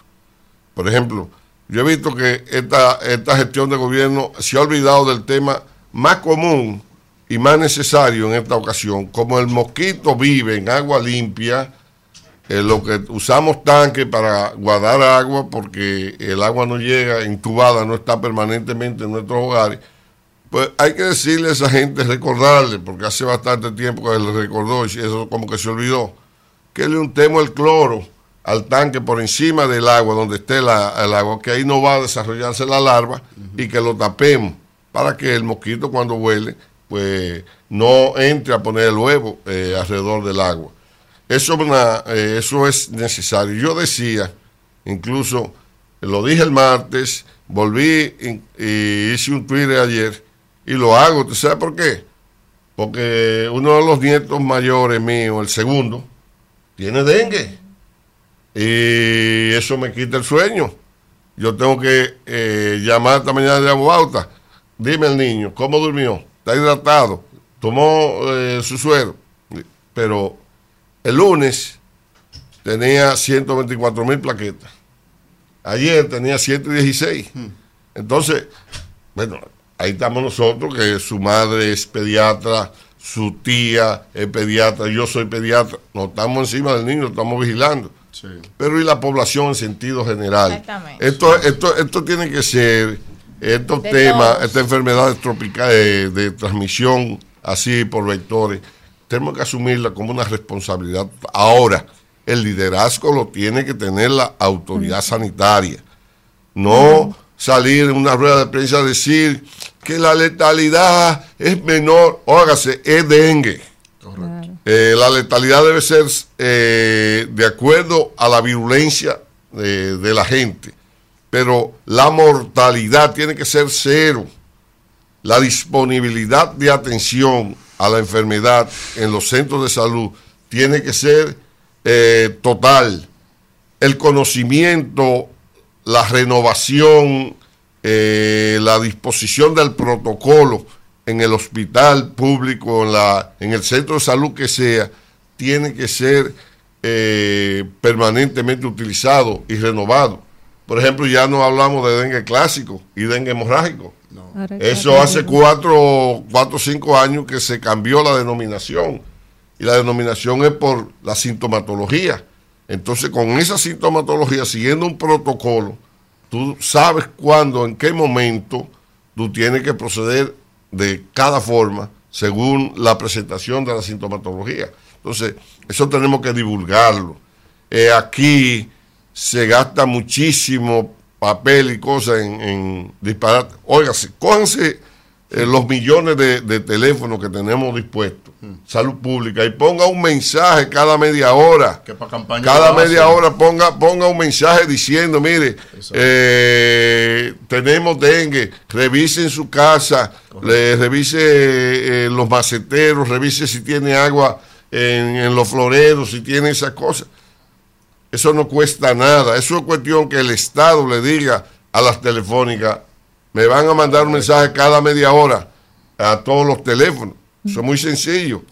Eh, que en los autobuses, en el metro, tengamos eh, por lo menos una información, ahí ya impresa. El metro. Eh, todas estas cosas, toda esa forma de distribución masiva, educando para que la población. Esto nada más se corrige con la participación de todos. La situación me dicen que está tan crítica en los centros públicos y privados que si un paciente no tiene por debajo de 50 mil eh, el, hemograma este, las plaquetas, las plaquetas, no lo, no lo ingresan. O sea, ¿qué representa cuando un paciente llega a tener 50 mil? Que ya eso es, o sea, no debería de bajar de 100 mil. como te le digo, ya eh, el protocolo lo que te dice, eh, te pone en vigilancia la hidratación del paciente, alguna sintomatología tú sabes que eh, eh, al cuarto, quinto día eh, cae la fiebre, que cuando cae la fiebre tú tienes que estar muy atento porque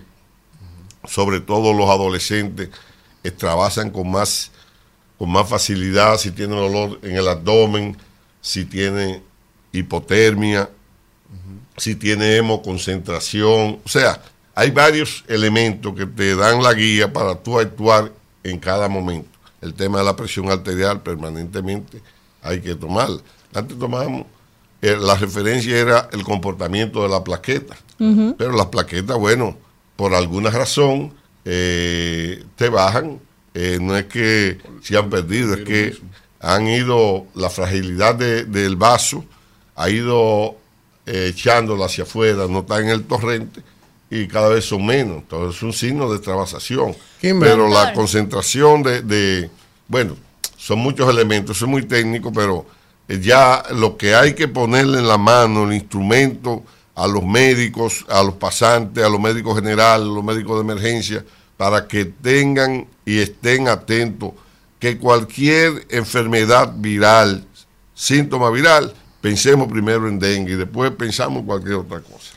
Doctor, este, la verdad es que hay que aprovechar la presencia suya aquí, porque con este caso del dengue hay temas políticos muy importantes, pero el caso de la población que está muy preocupada, y por ejemplo, ahora iniciamos la escuela. Hay muchos niños que están yendo por primera vez. Eh, yo tengo un bebé de un año y cinco meses y cuatro días con fiebre. ¿Cómo saber cuándo es dengue y cuándo no lo es. En el caso de los chiquititos que no hablan, que no se comunican, que solamente tienen esas fiebres altas y demás, y que hay tantos virus ahora que uno a veces se confunde y no sabe cómo tratarlo en casa. Bueno, eh, afortunadamente tiene una madre que se preocupa, sí. que ya si va a la escuela a esa edad eh, eh, hay criterio. Entonces, por eso le digo, el tema es que eh, alertemos a la población en sentido general. El médico lo que tiene que pensar, el pediatra, el infectólogo de que le llega eh, un niño en esa condición de pensar en dengue. Eh, pensar en lo peor para que salga lo mejor. Bueno, pensar en un dengue y resulta un virus sin sistema respiratorio, bien, pero pensó en lo que tenía que pensar. O sea, es ponernos en eso. O sea, que en vez de nosotros decir, pensar como que la situación no es tan difícil, que estamos preparados, no. es que eh, realmente nosotros estemos pensando en el problema para que logremos radicarlo, digo radicarlo y no eh, controlarlo. controlarlo lo más posible, eh, evitar que se difunda mucho.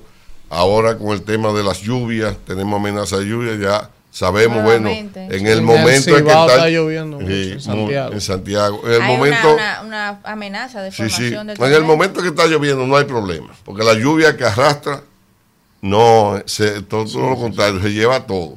Ahora, después que pasan las lluvias, eh, las enfermedades de transmisión hídrica, eh, los lugares que son hospederos de mosquitos. Por eso es tan importante eliminar eh, esos envases plásticos de FON que están en los territorios, porque llueve y cualquier envase, un cascarón de huevo, se te llena de agua. Senador. Y pasa eso, entonces el, tema es después y para, para cerrar ese tema del dengue, que es importantísimo, que la gente no se automedique.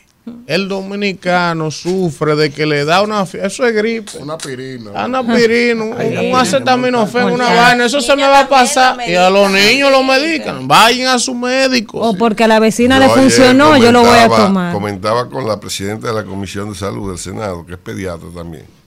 Yo le decía, mire, hay que decirle a la gente que no es verdad que la Morrón sube la defensa, que la Jimorrón ah, sube la defensa. con guayaba. con guayaba, no. Que la Jimorrón con guayaba. Todas esas cosas. y el consomé de paloma.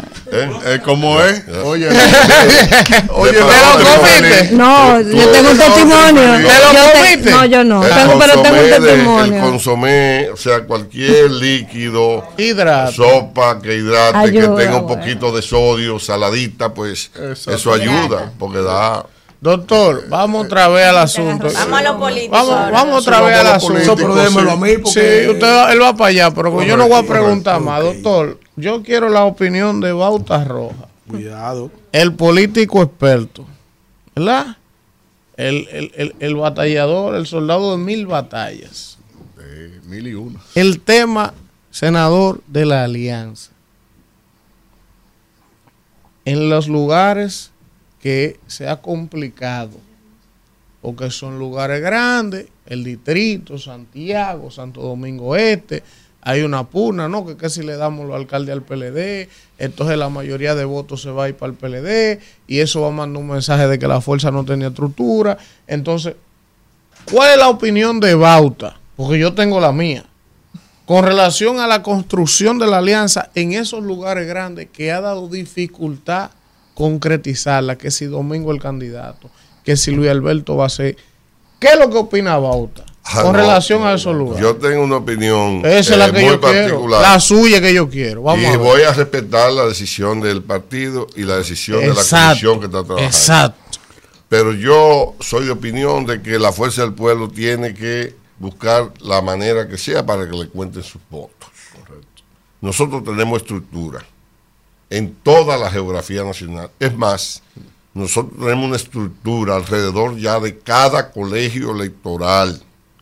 Ayer yo estaba empacando, le dije, empáqueme la provincia de Hermanas Mirabal, colegio por colegio, porque ya vamos a trabajar. Eh, tenemos identificado todo lo que están, tenemos incluso eh, colegios con 500 y tantos electores que tienen donde la Fuerza del Pueblo tiene ya en su padrón, que lo tenemos identificado, el 40% de los electores de ahí. Del colegio. Del colegio. Y tenemos otro que tenemos, que tenemos un 9%. Alrededor de 200 miembros. Tenemos, o sea que están identificados. No tenemos un padrón ya. El padrón general de la Junta lo cruzamos con el del PRM, lo cruzamos con el del PLD, eh, con el nuestro, eh, lo cruzamos eh, y sabemos quién ocurrió en el 16, quién ocurrió en, el 20. Entonces nosotros tenemos que ocuparnos de eso en esta etapa, sin descuidar el tema de la alianza. La alianza yo creo que, bueno, eh, mira, precipitó la salida de, de, Luis Abinader, o sea, la salida oficial, porque él ha estado en la calle todo el tiempo. Él dice una cosa y hace otra. O sea, dice eh, que nunca me voy a reelegir, que no creo en la reelección, que eso es dañino. y la está promoviendo. Hoy arrancó en Pedernales, eh, reelección, en Barahona, reelección, donde, en San Juan mañana, reelección. Él está en eso, en su cosa. Entonces, nosotros, mire, nosotros tenemos más de 5.000 estructuras ya formadas que están alrededor de recintos y colegios. Tenemos eh, recintos que tienen 20, 22 colegios, donde le tenemos cuatro direcciones medias alrededor. Entonces, eh, mientras las comisiones y la dirección de estrategia del partido, que, es bastante eficiente, yo confío en ellos, hacen lo de ellos, yo insisto en que nos cuenten los votos.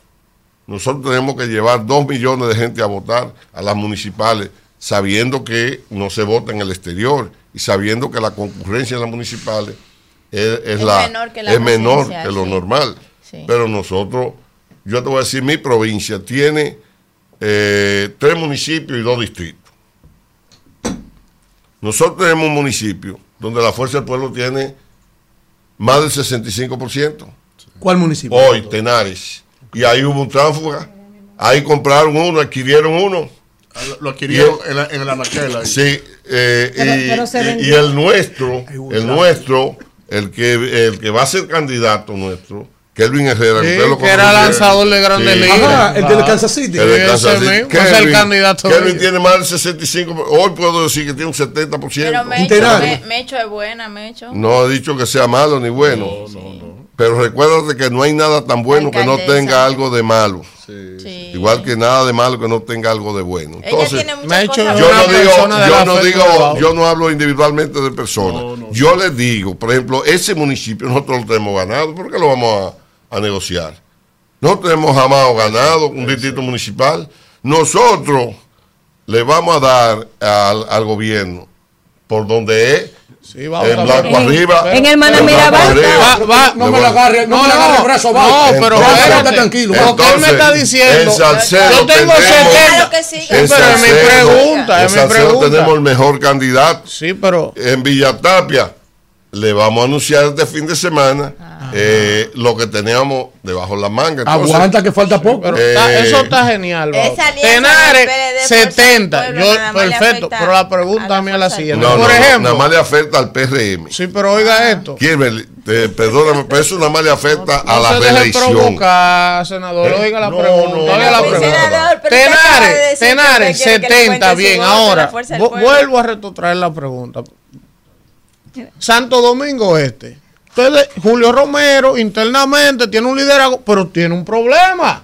Mm. No tienen candidato real ahí. Domingo Contreras, Bauta, en el, en el Distrito Nacional, aunque mi hermano Rafael se pone guapo conmigo, ha hecho un trabajo, ha hecho un asunto, pero no es verdad que, tiene posibilidad de ganar. ¿Qué es lo que van a hacer? Por ejemplo, en Santiago. ¿Quién es el candidato alcalde de ustedes en Santiago? Vamos, vamos, a escucharlo. Vamos a escucharlo. González. Vamos, vamos a escucharlo. Que, me perdone, Altagracia. yo no la conozco. Yo no la conozco. Vamos a escuchar invitada. Pero ha sido diputada en tres ocasiones. Correcto, correcto. Eh, es una persona con un liderazgo muy sólido. Eh, no me lo ayude, es bauta, es bauta. Y eh, lo que ocurra con el tema de la alianza, yo te dije a ti, nosotros tenemos una comisión que está trabajando ese tema. Ahora, lo que yo sí te aseguro, que eso ha puesto eh, una manera eh, extraña. Mire, uno ahí. De que llegó está riéndose. De que ah. se sentó ahí a Alexi Victoria, colega suyo. Él sabe lo que le espera. Vamos, Alfredo. Pero Alfredo, al final, en el Mana Mirabal pasa algo interesante, porque es que todos son familias. O sea, al final ellos se van a abrazar todos y se respetan y se quieren muchísimo. o sea, lo que pasa en el Mana Mirabal es algo. Vamos a avanzar. El ayatolá del Mana Mirabal está aquí sentado. Vamos. Es el ayatolá. Vamos, Alfredo, vamos. Bauta. Eh, en el día de ayer, eh, salió a la opinión pública, o antes de ayer, una entrevista en el decano de la comunicación del país, en el periódico Listín Diario, donde confluyeron juntos, mm. creo que es histórico eso, el presidente del Partido Revolucionario Dominicano, Miguel Vargas, junto a Roberto Rosario, quien es la persona designada por su partido, por su organización política, para el tema de las alianzas, así como con Danilo Díaz también, para el tema de las alianzas del Partido de la Liberación Dominicana. Es cierto que en cualquier momento para los próximos días se va a celebrar lo que pudiéramos decir una cumbre, porque se van a sentar en una mesa después de ya de algunos escenarios que no vale la pena traer aquí a la mesa, el presidente Danilo Medina, el presidente eh, Leonel Fernández y Miguel Vargas para hacer para rubricar un pacto públicamente para darle mayor fortaleza a esta alianza? Bueno, yo no tengo conocimiento de ello. Sí. Si debe suceder en algún momento, porque eh, son tres los presidentes de, esta alianza tiene tendencia a profundizarse, entonces en algún momento debe ocurrir. Sí. Ahora, lo que yo estoy seguro, sí, que esta tarde a las 5 la dirección política de la Fuerza del Pueblo estará reunida viendo temas de interés. Eh, yo estoy feliz porque, bueno, eh, antes de entrar a esta cabina, de subir aquí, eh, tenemos un avance de 1.952.300 y algo afiliados, pendiente de unos 18 días eh, de, del 23 de, de septiembre, no el 23, ah, porque, el 23 vamos a celebrar sí, sí, sí, en, la, Plaza de la, Bandera, vamos, vamos a hacer la manifestación mm. más grande que recuerde la República Dominicana. Más grande que la de 2020. A mí me tocó, me tocó más grande, me tocó eh, coordinar, organizar eh, la manifestación de, del Centro Olímpico. Y dos meses antes Incluso eh, eh, la gente que iban a hacer, manejar el tema de televisión y transmisión, me decían, ¿usted está seguro de lo que están, van a hacer? Sí, estamos seguros porque nosotros tenemos la capacidad de evaluar y sabemos cuántos organismos tenemos, cuántos pueden venir de cada sitio. Y si tenemos eh, con qué trasladarlo y en qué trasladarlo, no tenemos ningún inconveniente. Nos pueden poner, oye, incluirnos el patio del Ministerio de Defensa y el patio de la Junta y se lo vamos a llenar. Entonces, nosotros al 23 de, de, ¿Y cuál es el motivo de esa? Bueno, que llegamos a los 2 millones. A celebrar, a, celebrar. Y el 25, recordando eh, los 60 años del golpe de Estado, del ataque a la Constitución de la República. Así es. Pues entonces vamos a la Junta a llevarle a, la Junta Central Electoral esa información. El padrón que la pueden publicar y cruzarlo con el que sea. Y contrario a lo que ocurrió con el del PRM. Ahí no va a salir Luis. Donde, Ni no, Hipólito tampoco. No, no, y no, va a salir Bauta que salió del del PRM. Eso no se hizo con a, ver no va a salir Victoria Ayer. Ah, pero yo no pregunto. Una pregunta, Entonces, miren. Este. Entonces, la posición de Bauta de frente a esta alianza, que a algunos le ha gustado, otros no, como un líder del, de, la Fuerza del Pueblo, que es usted y, una. A mí me ha gustado.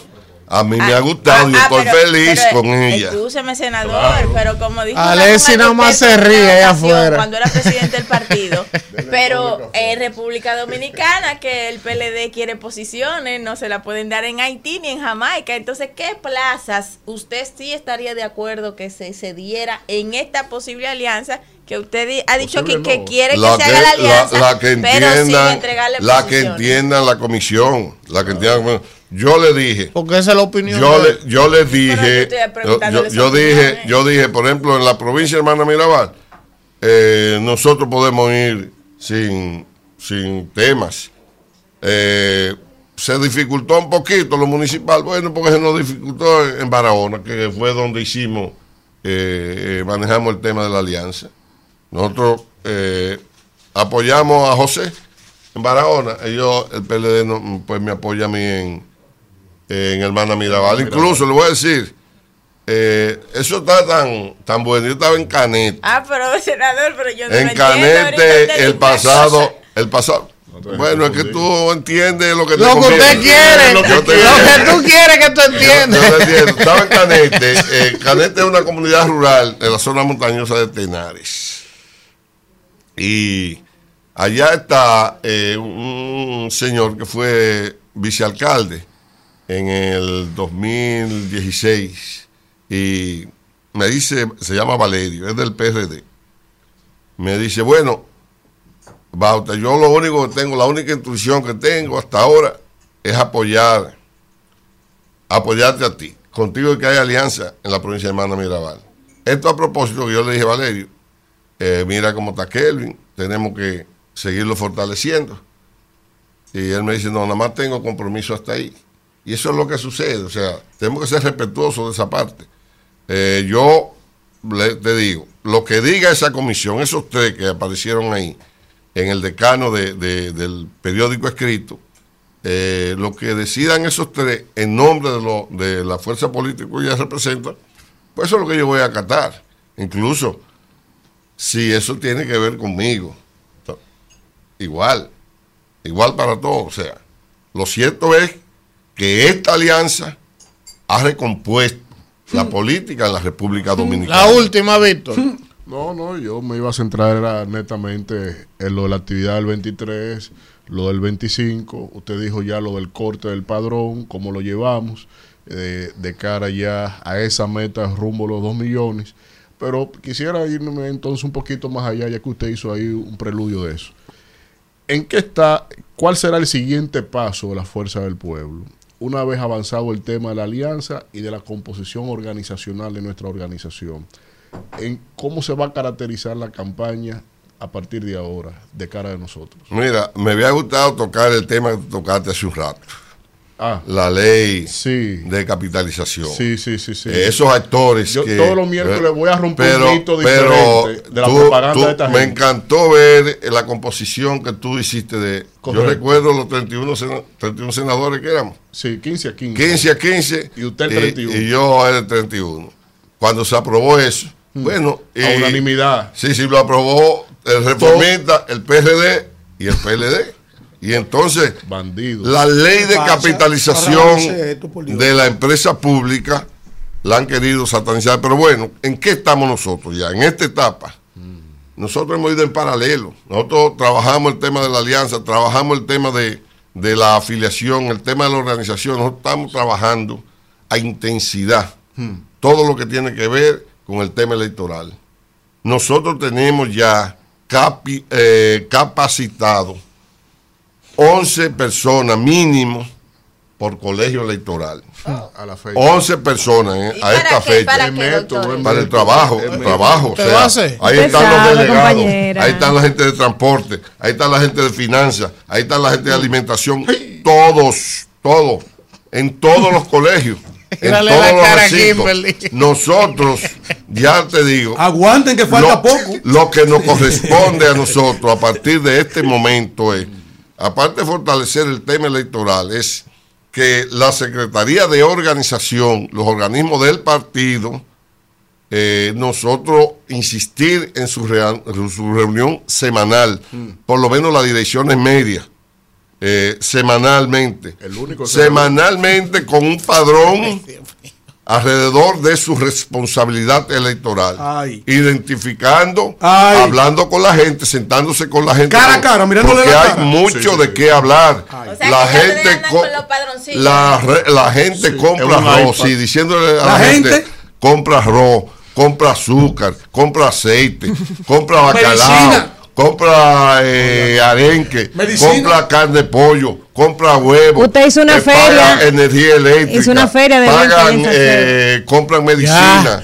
La gente quiere recibir la esperanza, la esperanza quiere recibir la fuerza del pueblo en sus hogares, hablando de esos temas. Y contra eso contra eso es que vota la población. Y contra eso y con eso senador, vamos a derrotar la reelección. Senador, si usted estuviera por ahí, nos que darle un mensaje a ese senador que está ahí sentado, amigo. ¿Qué usted le diría a Leslie Victoria? No vemos ahorita. ¿Qué usted le diría a él? que lo voy a estar esperando, me voy a sentar ahí para verlo para acompañarlo como siempre. Es un gran amigo de, de pero mucho tiempo. Pero eso de acompañar como para un féretro, una vaina. No, acompañarlo, no, acompañarlo en otro sentido, él sabe. ¡Vámonos! Bueno, regresamos, regresamos en este rumbo de la mañana con otro cuarto bate. Ahora, ahora con Vamos a ver ahora. Vamos a ver ahora que Bauta estaba en su agua aquí. Ahora llegó Alessi Victoria. no, no, pero que estaba dándose gusto. Yo voy a ver ahora la respuesta de Alessi. Senador por María Trinidad Sánchez del PRM. ¿Cómo estamos, Alessi? Bueno, buenos días. Elvin, a Kimberly A de la victoria siempre a Alfredo, a Víctor y a, buen día. Estamos por aquí nuevamente. La, última vez no pude. No debo buen queso. Es buen queso el de Nagua. Ah, el mejor queso. Alfredo Zapata. Hay una competencia entre, entre si es el de Nagua, el de Cabrera y de San Juan. Hay una competencia interna. interna. No, Lo hacen con orégano como en el sur, porque en el sur Mm. Allá en Pedro No, no, aquí tú hay un quesito con orégano. No, no me venga a mí a hablar de queso, que tú eres muy tigre. De queso de hoja, no subestimen el de la Altagracia. Ustedes dos ya lo que quieren es hablar de queso ahora. Vamos a hablar de política, pendejos. A Bauta le hablaron de alianza y de dengue y a Alessi le quieren hablar de queso, ¿verdad? Ah, pero ustedes no saben, gracias, Vamos a ver, usted está oyendo a, a, a, su amigo. En último momento, mi hermano a Bauta. Ahora, senador, vamos a. ahora. los mejores senadores que hay legislativamente hablando. Sí, es productivo, Bauta, pero, senador. Pero nos dio durísimo. El tema de la alianza, senador.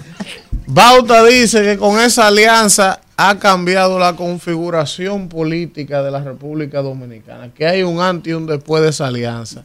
Usted que es un político experto, porque usted es un político veterano. Por ejemplo, María Trinidad Sánchez eh, Alex, es lo mismo que ellos vayan separados a que ellos se junten. ¿Cuál es la situación? La opinión suya de esa alianza. Mira, las alianzas son buenas porque fortalecen la, democracia, Y, la oposición al fortalecerse no hace ser, eh, eh, mejor gobierno y exigirnos más. Por esa alianza no la entienden ni ellos mismos. No lo entienden ni ellos mismos. Vamos a ver. Solamente han salido eh, eh, en, tres provincias donde hay alianzas, donde existen senadores actuales, que es Barahona, eh, hermana Mirabal. Dijeron en, en, Romana, pero es la alianza solamente PRD-PLD en Romana. ¿Y cuál fue la otra provincia? No, y el hermana Mirabal que acaba de salir de aquí dice que no que ellos ganan allá en su provincia, que ellos tienen los números, que no, hay necesidad de ceder nada. Ganar cualquiera, que sea raro. Vamos, vamos. Bueno, eh, eh, eh, lo que pasa es que, que, todavía ellos no han definido la situación, eso no se sabe, porque ahí lo que no prima es la, confianza. Ellos no tienen confianza ninguno, porque la Fuerza del Pueblo salió apenas en el 2019 a formar su partido en octubre de 2019, apenas tienen menos de, de, cuatro años, y, ahora vuelven y se juntan. Eh, es una alianza eh, eh, que, no tiene sentido, no tiene sentido político. ellos lo que saben que están en una posición muy mal parada, de que el presidente Luis Abinader tiene la mejor propuesta, donde la aceptación de la gente en términos electoral ya ronda por encima del 52-53% apenas salió hace una semana. Eh, yo entiendo que, no hay que no hay nada que temer eh, a nosotros como PRM y a, y a todos los partidos eh, que nos van a acompañar en, las próximas elecciones, que sin lugar a duda el PRM, Luis Abinader se va a quedar y el PRM va a ser victorioso en todos los, escenarios, municipal, congresual y sobre todo el presidencial. Bueno, Kimberly.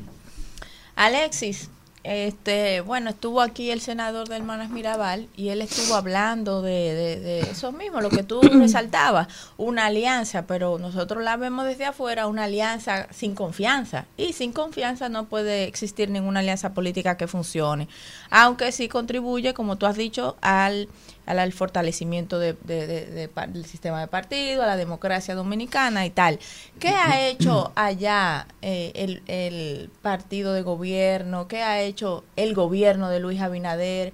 cómo se está organizando de cara a las próximas elecciones y, y, preparándose para recibirlo en Agua. Tú que eres de allá, vamos a hablar un poco para que la gente entienda. porque Bueno, la provincia María Trinidad Sánchez, que tengo el honor de representarlo y lo seguiremos representando porque eso lo ha dicho ya el pueblo, porque eh, la alianza ya no sé si va a funcionar, eh, eh, porque apenas no tienen candidato a senador y solamente ha salido la senadora, la diputada actual que, que, está promocionada y no ha salido más diputado, no ha salido más nada. no tiene cabeza. No, la alianza tiene que ser ya que, que hagan solamente elecciones eh, eh, presidenciales allá. Porque, ¿Usted va cómodo entonces en su reelección? No hay estructura. cómodo, pero claro que no hay. Cómodo, bastante cómodo estamos nosotros en la provincia de María Sánchez. Eh, ya tenemos ya eh, cierta apuesta con algunas provincias donde el presidente Luis Abinader eh, el mayor porcentaje que va a sacar va a ser en la provincia de Valentina Sánchez. Y el senador más votado va a ser Alessi Victoria con Dios delante y mediante. ¿Por qué? Porque el presidente Luis Abinader ha transformado la provincia. Eh, eh, nosotros fuimos una provincia totalmente olvidada por los gobiernos, aunque se ha, se ha desarrollado en, todos los ámbitos, el ámbito turístico, y, agropecuario y, comercial. Y, y ahora con, todas las inversiones que, se han venido haciendo, donde ya el malecón está avanzando bastante, eh, ojalá que se pueda terminar, como lo han dicho los, los, contratistas, que la primera etapa se va a inaugurar en febrero del próximo año, donde ya ahora mismo en este presupuesto, en este presupuesto, la obra más importante después del malecón es el drenaje pluvial, que con un valor de 60 millones de dólares, que en el presupuesto ahora reformulado ya está en está eh, metido para que INAPA ya eh, creo que hizo la licitación y, ya se va a, empezar en los próximos días, donde todas las carreteras que se habían, solicitado por años, eh, la carretera de, Copellito, del Papayo, bueno, allá Obra Pública está permanentemente trabajando con el asfaltado y, bueno, también el malecón de Cabrera se amplió eh, y se remozó y, está haciendo también una obra de, unos pasos muy bonitos que el malecón de Cabrera hay que verlo porque eso es el malecón más hermoso que existe aquí en este país. Y, aparte de eso en Cabrera y, en Río San Juan está haciendo la obra más deseada que son eh, el, puerto eh, de Cabrera el puerto de los pescadores que no tenían ni medio muelle. Ese era un desastre. Y el más importante de todo es el el de Río San Juan, donde también se va a poder eh, eh, tener amarre para lanchas y, pequeños yates, eh, que es posible, y sobre todo los pescadores que tenían que ir a, Puerto Plata a veces para desembarcar y dejarlas. Lo que pescaban. Usted hablaba de que usted gana cómodo y hablaba igual que el presidente también gana cómodo. ¿Cómo van los números según las encuestas que usted maneja? Porque ayer escuchaba yo a un funcionario que decía que en las internas del PRM el presidente ganaba con un 98 y que en el 24 ganaba con más de un 60. ¿Cómo van los números que usted maneja? Mira, eh, Así mismo. nosotros tenemos solamente eh, un municipio que el presidente ronda por el 54-55%. Ahí en Nagua. Que es el peor. Para que ustedes entiendan. El peor escenario. Pero, el, municipio, el municipio de Nagua el presidente tiene un 62%, que fue con ese mismo porcentaje que ganó el municipio de Nagua él. Y, nosotros tenemos, eh, andamos por el 72%, que fue lo que sacamos también igual. Entonces, teniendo competencia, pero ahora mismo no ha salido nadie. Y yo estoy seguro con el trabajo que hemos venido haciendo, otro, eh, el presidente y un servidor, va todavía a, crecer más en el municipio de Nagua. Eh, el municipio de Cabrera está rondando del 60% y en Río San Juan por igual. Eso no hay, no hay allá eh, que, la, que la oposición solamente eh, pueda contar los, votos, los pequeños votos que van a tener ellos. Por allá Matías Sánchez, donde Peña Gómez lo decía en aquel momento, que es la novia de, aquel partido, del viejo partido pero ahora es la esposa del PRM. Senador. Donde, donde allá, donde por cuando nosotros salimos de, del PRD con el, con el movimiento del PRD mayoritario, la primera eh, actividad que se hizo fue en febrero de 2013, fue allá en Agua que salió. Senador, yo veía unas declaraciones ayer de Yayo Sanlo Batón, amigo mío. Yayo decía, es el momento de coger los teléfonos, de mirar la gente a la cara y hasta de pedir perdón. ¿Qué usted interpreta de eso? bueno, lo que nunca cogieron teléfono, lo que nunca han mirado, lo que, no, que olvidaron de la base que tiene que hacer eso. Uh. Allá en nuestra provincia, eh, eh, nosotros estamos permanentemente trabajando con la gente. ¿Y a ellos se lo coge a usted el teléfono? Claro, a mí me lo coge, pues ya yo y yo somos amigos. no, pero a lo mejor un mensaje a mucha gente, pero no es el caso de él. no, pues ya hay un tipo abierto. Un tipo abierto, un, hombre... Pero, pero que hay que revisar. ¿Y qué es lo que le da aquí? No, porque hay muchos funcionarios que se han puesto locos. Lo denunció El, el que tiene una mejor comunicación es con el presidente de la Ese no- no es República. mucho, no, usted, usted dice mucho, usted no dice ni siquiera algunos, son muchos. Muchos. Bueno, ¿cuántos cuántos funcionarios en la hay? historia de este país. Usted dice que son muchos, no algunos. Usted, y eso usted, no comunica más fácil con el presidente Leo Abinader. Oye, esa vaina. Eh, eh, eh, con, con Paliza, con el presidente del partido, con Carolina, comunica más fácil que muchos funcionarios. ¿Cómo? Víctor, Senador, Hay, hay algunos que nunca le cogió el teléfono a nadie. Yo creo Franklin Romero dijo eso. que al presidente se lo Que coge. no, que ni, Y, al, y el torito lo querían Y sacrificar también. Y al torito lo querían sacrificar por eso mismo. Porque lo dijo. Porque el presidente vez. está claro, él sabe, él sabe, ya no él sabe lo- lo- lo- los funcionarios que, que deben cambiar en un próximo. Él sabe, él sabe. Claro. Claro. Él tiene que tener gente más cerca de la, de, de- de la base y de la gente mismo, que está trabajen un con Aquí la gente. Está un poco tarde, senador. Senador, usted y yo vamos a terminar No, pero que, es que los gobiernos, es que los gobiernos hay, hay de todo. Hay de y, nadie, y nadie vota por los funcionarios. Uno vota por el no presidente de la República, por el presidente que tenemos que votar nosotros. Ok. Que el hombre eh, eh, que se comunica, que, que ha sido más abierto, que ha sido más transparente, que ha luchado. Senador, ¿cómo es la relación suya y de Chu? Que son ambos líderes de esa provincia. Él es ministro de Interior y Policía. ¿Cómo es su relación? No, personalmente una estrella y políticamente claro. No, y tiene hasta un risol allá ahora para. Cuidado, para- vamos a su Sí, pregunta. Es Ah, importante. Ah, ah, pues yo no sabía de ese risol. sí, A sí, policías. 800 Para los y pico policías, millones de pesos. Sí, yo- no, eso es, Es parte de la fuercita, reforma. es fuercita. No, no, yo sí, sí, yo soy de la fuerza Adelante, del pueblo, adelante. de la dirección Era- central. Eh, la fuerza del pueblo, los pueblistas o su Estamos aquí con el fuertes. senador. Usted, usted todos igualitos, bien formados. eh. Llama- Sí, Hay sí, una sí, sí. escuela de formación Mire, primero, de. Se pelan igualito a Lionel, mire. va- no, no, No él- se hacen él se cerquillo deja- ni nada. Adelante. Eh, Yo no soy un Ken como usted. Ándale. El Romeo Qué barbaridad. Sí, porque hay un Ken negro. Haga su, haga su pregunta. No escuchándole pregunta. mencionar las obras de Él va a María Trinidad intervención. Sánchez. ¿Es una pregunta o una intervención? Pero por. Dios. Vamos, Eh, me, me agrada mucho escuchar ese grupo de obras que se está haciendo allá, porque tienen tres años haciendo el malecón. Y eso es importante. No, tres años no, eh, Sí, eh, sí, sí. 14 años. Sí, bueno. Tres, no, tienen tres. 14. Tres años se inició. Coge ahí. Ahí. Tú quisiste ir y, y- y- No. y- y te fuiste por larga y saliste tranquila. y todas esas obras, porque el propio Banco Central decía en un informe de inversión pública al desarrollo de parte del gobierno y enuncia un conjunto de provincias cómo fue la caída de la inversión pública del cuatrenio pasado a este cuatrenio y en María Trinidad Sánchez la caída de la inversión en esta administración fue un 89.5%. ¿De cuándo?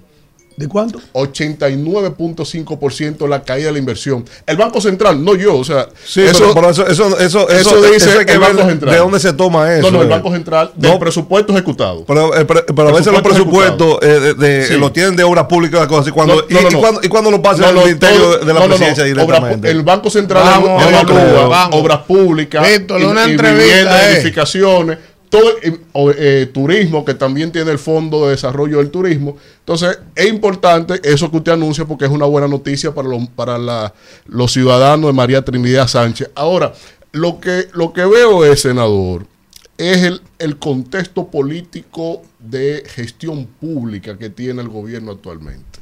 El presidente anuncia que va por su repostulación, pero tenemos un país con el grito al cielo en apagones, seguridad, costo de vida y otras insatisfacciones en servicios públicos, etcétera, etcétera.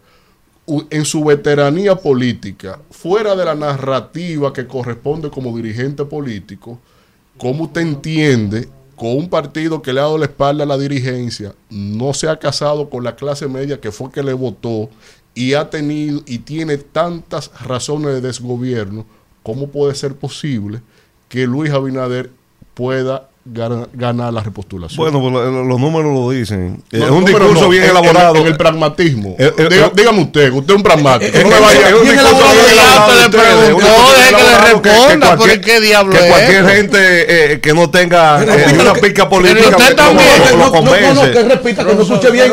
Que repita, senador. que que- ella- Cualquier gente que no tenga ni, un sentido político, ni una pica de, política, usted lo convence, porque es un discurso que, lo ha tenido su maestro y guía eh, durante todos los tiempos que, Sí. que, que duró tres, tres periodos y, y, y, cua- y- y dos de, de, de- de- De de- de la otra de la alianza, de los grandes dos amigos. Sí, un Y encantador de ¿Y cómo serpientes. recibieron todos esos, todos esos años, todas esas cosas? Nosotros hemos combatido una pandemia, hemos combatido una inflación mundial que existe. Combatieron hasta la Todos lo hemos combatido. Y hemos salido airosos. Que gracias a Dios, con, con, eh, con el presidente Luis Abinader, que preside el gabinete de, turismo, nosotros tenemos que ver que vamos allá a meternos los 10 millones de, turistas, que eso era una meta que, tenía, que lo había dicho Danilo Medina en el 2012. y nosotros lo estamos cumpliendo. Y la estabilidad económica que, establece eh, eh, que, establece los números eh, económicos mundiales que tenemos nosotros aquí es privilegiada. Donde nosotros somos de, los pocos países de Latinoamérica que hemos mantenido el crecimiento después de la pandemia.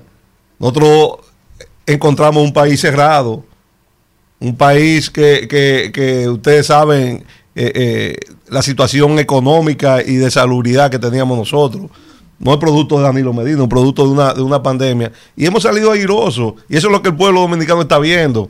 Donde hemos combatido eh, eh, con mucha eh, honestidad, el presidente ha combatido el tema de la corrupción.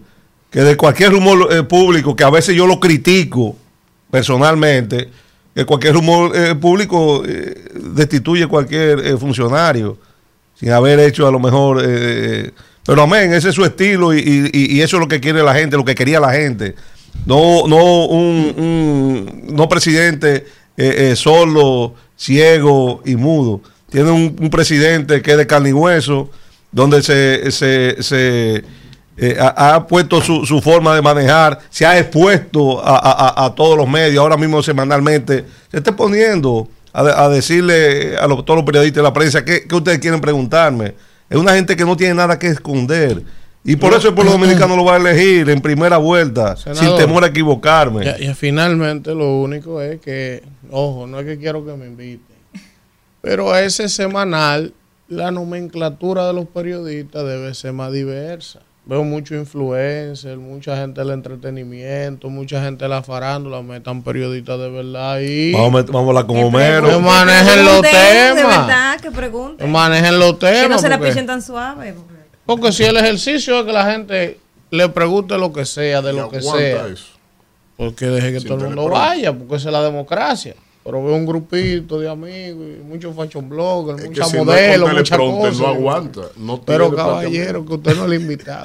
Gracias, senador Alexis Victoria ayer del PRM por estar con nosotros. Eh, eh, esto fue demasiado rápido. Alexis tiene 72. 72 allá en Nagua. Ahora, senador, ¿y cuándo es que vamos a hacer? voy a traer certificado. ¿Cuándo es que vamos a hacer? ¿Cuándo es que vamos a hacer un programa de Denagua? En la playa. Vamos a tener que hacerlo ahora malecón, el malecón. Eh, eh, eh, no, me, no me prometa tanto, senador. Las obras que tu gobierno no hizo en 20 años. Hay muchas que se hicieron allá. La única que se ha hecho allá que yo reconozco toda la vida fue la UAS. Que ojalá se hubiese hecho 10 UAS allá, porque no se ha hecho una labor. Esa es la única. Y, los hospitales, senador. Y las ah, no, los hospitales hay que preguntarle al hermano del ¡Vamos, Isidro, vámonos! 800. Bueno, señores, eh, este programa, yo no, igual, no voy a decir nada, pero... ¿Por qué no? Eh, vienen cosas buenas. Ay, ay, ay. Vienen cosas buenas. Se ha germinado aquí en esta mesa una cosa. De todo, de todo. Solamente a millón. Sí, de, nada. No me emociona. De nada. De una pizca, de una pista. Ajá. vamos a ver. Van a hacer un nuevo programa de investigación en República Dominicana. Ajá. Ah, pero yo te lo dijo todo. Investigación periodista. Esa es la tendencia. Claro. Ah. Pero para usted está Activen las notificaciones. Eh, ¿Qué va Tengo seguimiento que estamos trabajando. Eh, pero para cositas de basquetbol, investigar. No, para investigar títulos, títulos universitarios. Así como Alicia y Nuria, pero uno nuevo. Por título universitario. Sí, no, no, de, todo, de todo. ¿Eh? Eso es lo que se investiga. Político, ¿Eh? De los tenis de Jordan, que cuánto está vendiendo Jordan. De investigación periodística. Mm. Pero para anunciar más títulos. Ah, bueno. Eh, okay. o, o, para Active las notificaciones para que se enteren. Investigación real. Active la campanita. Sí, porque, porque es, Dale like y comparte. Es curioso que cuando se está gastando más dinero en publicidad en toda la historia, este gobierno ha duplicado el presupuesto de publicidad del año pasado y lo ha triplicado desde cuando llegó. Esto es un medio. Y que, y que las investigaciones solo sean de título de médico. Víctor, esto es ¿Eh? medio, vivimos de la publicidad. Y la luz, la luz, los empleados, ¿quién lo va a pagar? No, no, no, no, no pero yo no me refiero a eso. Qué curioso que los programas de investigación ¿Eh? averigüen de título de médico y no de los lo hijos que hacen.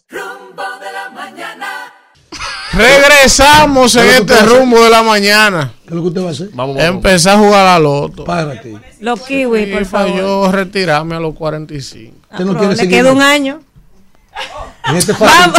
El año que viene. No, no, usted no le gusta Vamos con Kimberly. Como decía ñoño, mírela, eh, mírela, eh. ustedes, ustedes, el productor. Hicieran todos los de 40 hasta como yo.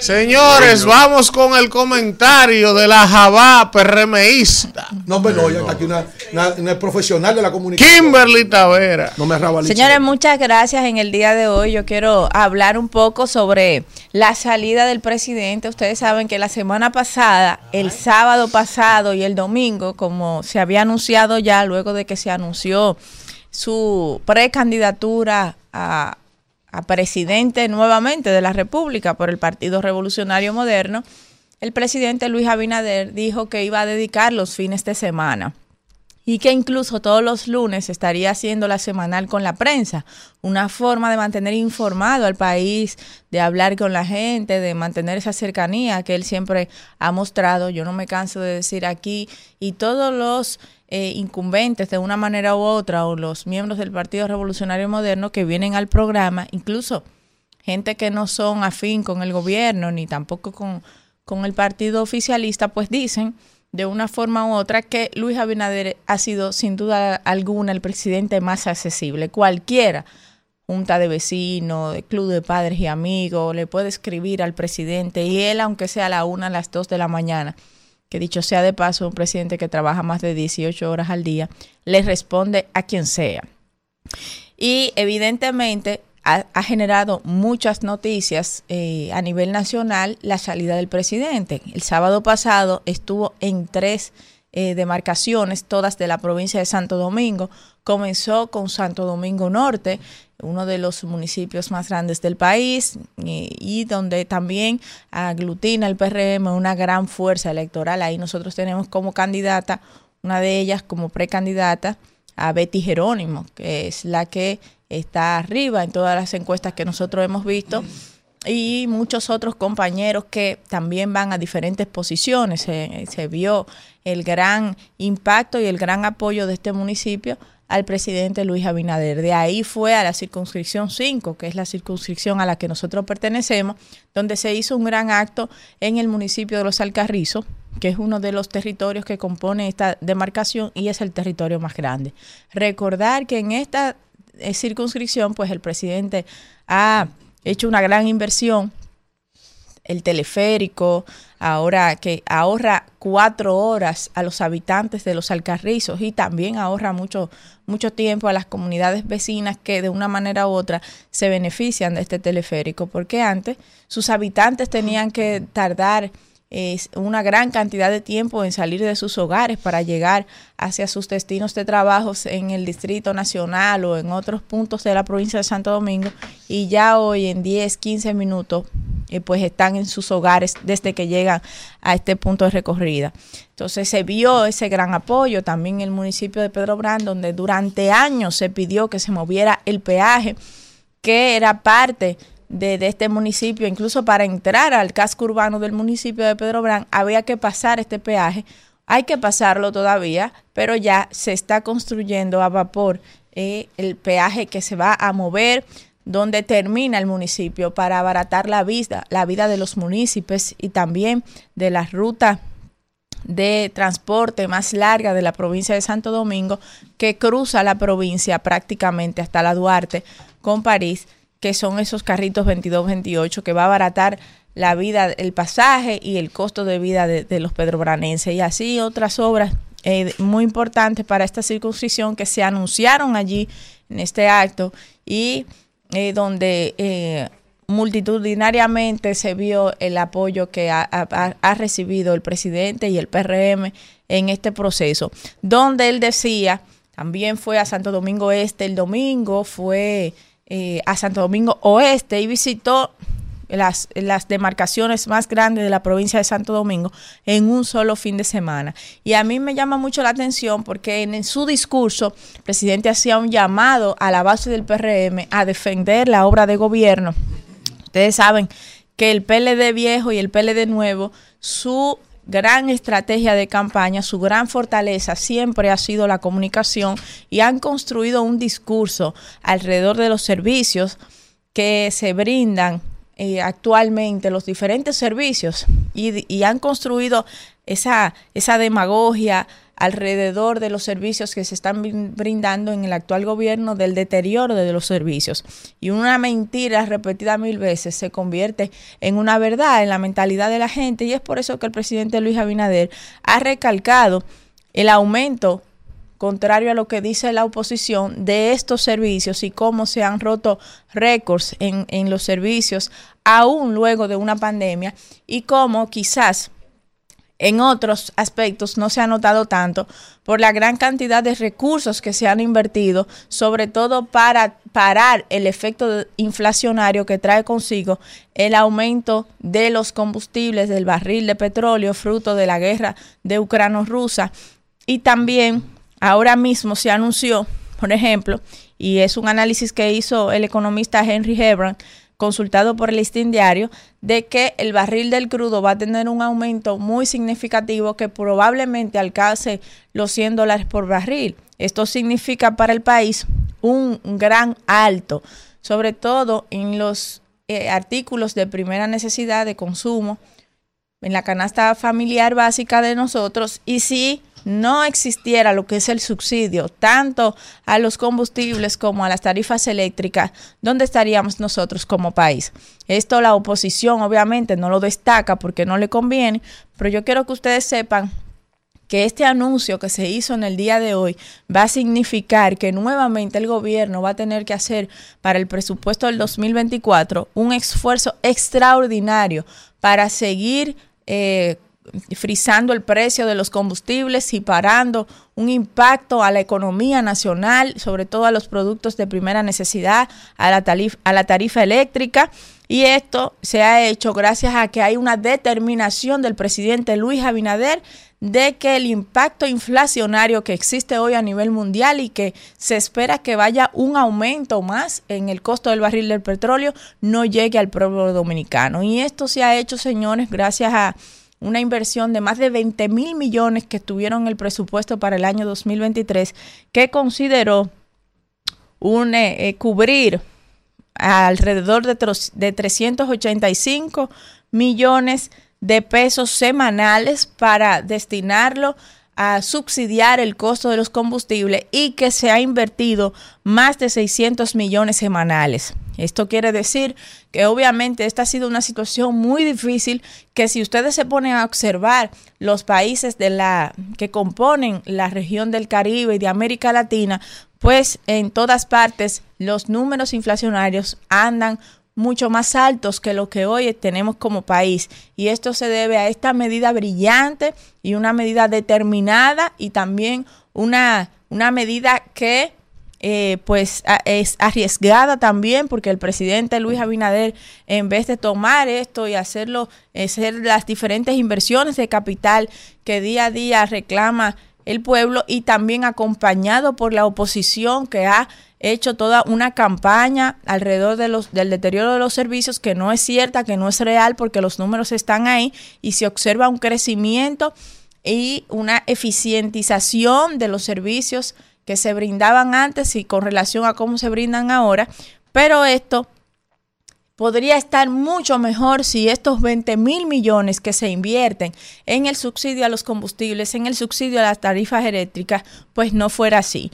Entonces, este presidente, en vez de ser un presidente populista y tomar estos recursos para invertirlos quizás en obras e inversiones de capital que se vean, que la gente pueda verlo, eh, no lo ha hecho porque ha previsto eh, la calidad de vida del pueblo dominicano. ¿Dónde llegaría, señores, la gente si el costo de la gasolina andara en los precios que debería andar si no existieran estos subsidios?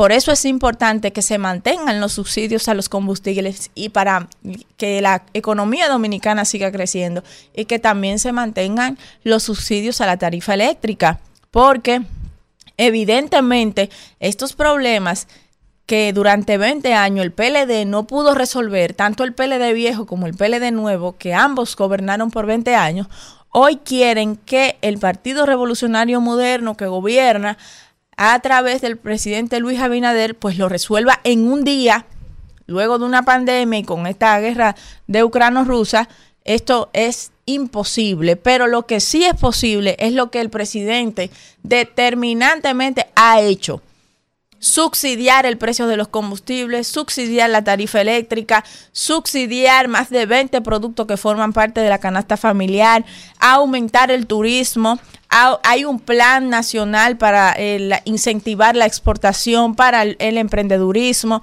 subsidiar más a la gente que estaban en los diferentes programas sociales como la tarjeta de Supérate, Bono Gas, Bono Luz, etcétera, para evitar que la gente caiga en línea de pobreza.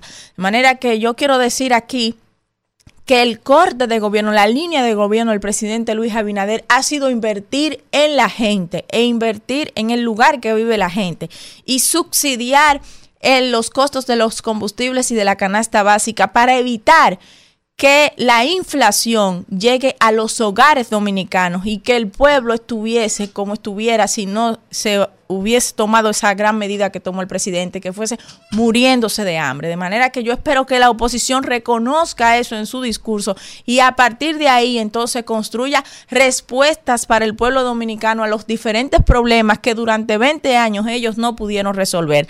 Así que Adelante, presidente, con la reelección. Cada fin de semana estará en un territorio diferente y seguramente, como él anunció, el resultado de este proceso electoral va a ser mucho mejor del con el cual se ganó en el 2020.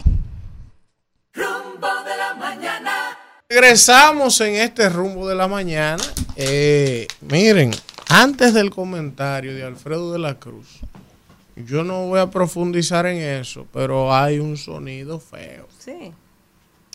Con un asunto que está mencionando el amigo Carlos Bonilla. Ah, de Perú, de una señora que está presa en Perú, pero que un allá hay, una, cédula, dominicana.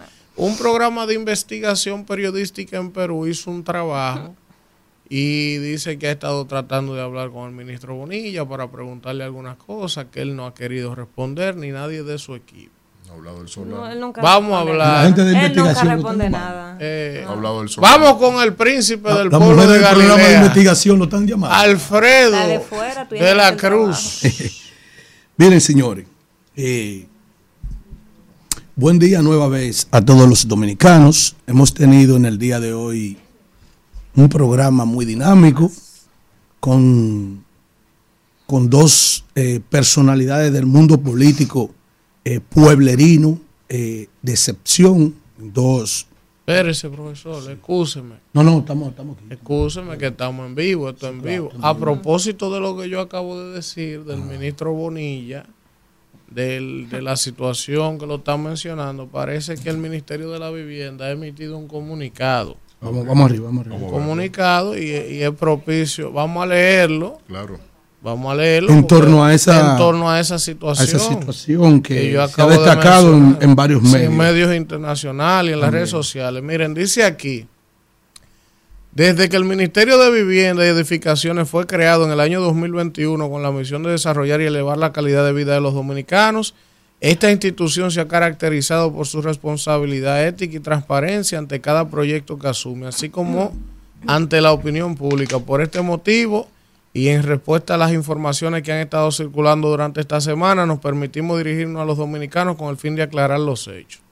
El 24 de marzo del 2022, el MIBES recibió una delegación del Ministerio de Vivienda y Construcción de Perú con el fin de intercambiar impresiones relativas a retos de ambos países en la construcción y acceso a vivienda. Durante ese encuentro, que fue público y debidamente comunicado a través de nota de prensa institucional, la delegación peruana expuso al ministro Bonilla el alcance, desarrollo e implementación del programa social de vivienda Techo Propio una iniciativa del gobierno peruano para procurar soluciones habitacionales en favor de los necesitados.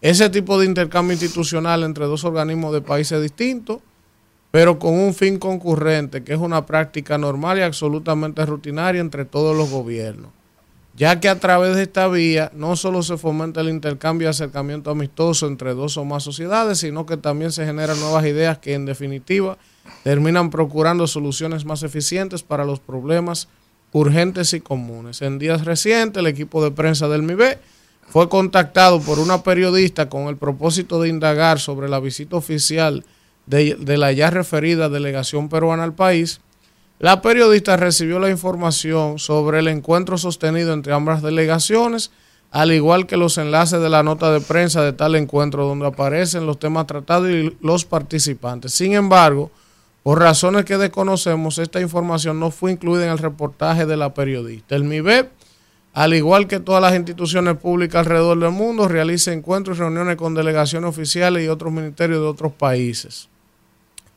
Toda información de los encuentros que sostenemos con las delegaciones oficiales de otros países está completamente pública y puede ser consultada en la página web. Adicionalmente, y ya finalmente, eh, precisar la independencia y el derecho que asiste a los países con el manejo interno de sus asuntos, por lo que ni, ni el MIBE ni ningún funcionario que labore en nuestra institución tiene conocimiento sobre las investigaciones que países diferentes a República Dominicana lleven por delante a sus funcionarios. El MIBE seguirá trabajando a favor del pueblo dominicano con el mismo compromiso y transparencia. En pocas palabras, ellos lo que dicen que esos peruanos, que hay una presa hoy en Perú que trabajaba en el Ministerio de la Vivienda de Perú y otras personas vinieron en una visita oficial del de, eh, gobierno de Perú al gobierno dominicano, un intercambio de experiencias, de proyectos, y que la periodista que llamó al ministro buscando saber qué se había tratado, porque ellos estaban aquí, porque están ahora acusados de corrupción allá. Él dice que el equipo de comunicaciones del MIBE le pasó la información, que fue una visita oficial de gobierno a gobierno, y le pasaron los links de lo que, de lo que fue una visita oficial. Evidentemente, eh, si esas personas están vinculadas a casos dolosos en Perú, ¿verdad? Y según ese reportaje dice, según eh, la señora que está arrestada ya había comprado una casa en casa de campo. Tiene cédula. Tenía una cédula dominicana entonces yo creo que es propio que se indague un poco más a ver si esa gente llegó a tener negocios en el país. ¿Cómo tuvieron ese documento? ¿Cómo tuvieron el documento? ¿En qué gestión se le entregó el eh, documento? No, pues incluso, incluso, sí, solo como dice el mi beso se quedó en una visita de intercambio, pues no pasa de ahí. Ahora, si alguno de esos peruanos, por ejemplo, está ligado a alguna empresa dominicana de construcción, hay que investigar un poco porque Mire, eso está complicado. Cuando uno va entrando en edad, uno empieza a saborearse la boca. Uno está sí, sí. Ay, ñeñe. Vamos a ir. Rumbo de la mañana. Empezamos en este rumbo de la mañana con el segmento estelar. Los 10 minutos con Alfredo. El closer. Habla de Farán. Mariano Rivera. Habla de la mi república. De mi república. Mira, bonita, la, la, la británica. Dominicana. Pero dijo, cuando ella tenía amores con Mar Anthony, él dijo que ella la criticaron. Era, de que feita. Es feita, pero es buena. Eso fue Mal Anthony de Freco que le dijo una vez. Este ella era novia de él. Sí, yo sé. Y él dijo que la, ella es feita, pero es buena. Oye, concepto no es una cosa que se vea más bonita que una mujer arreglada, empañetada. Yo he visto unos maquillajes que ponen a la gente. Mira, a mí me ponen que ni, ni Luis Miguel en su tiempo. a mí. Mire, yo, siempre le aconsejo a Así como usted me ve así. Yo siempre le aconsejo a mis amigos que las enamoradas, la primera cita, la lleven a la playa o a la piscina. Ah, sí. Para que sepan que lo Para cuando se le vaya el maquillaje hay un maquillaje. Es ahí que se sabe. Ahí es que usted sabe. Todo el que anda con leggings apretado vaina, es un gancho, los leggings. los leggings. Vamos, Alfredo. Miren, señores, eh, vamos a entrar en materia porque tenemos poco tiempo y hay que hablar con la gente. El pasado 14 de agosto, eh, Mientras yo esté hablando, mi hermano Kelvin en los controles, Isidro, el malvado, yo quiero recordarle a la sociedad dominicana, a los que nos ven a través de las redes sociales, a los que nos ven en sus televisores, en sus casas, a través de YouTube, de Rumba 98.5 en vivo, y que pueden sintonizar también eh, en diferido cada comentario de los integrantes de este equipo y de la programación completa, así como los cortes que salen en las redes sociales, en las distintas redes sociales, tanto en Twitter, en Instagram, en Facebook y, y hasta en TikTok. Yo quiero que la gente recuerde esto con las imágenes.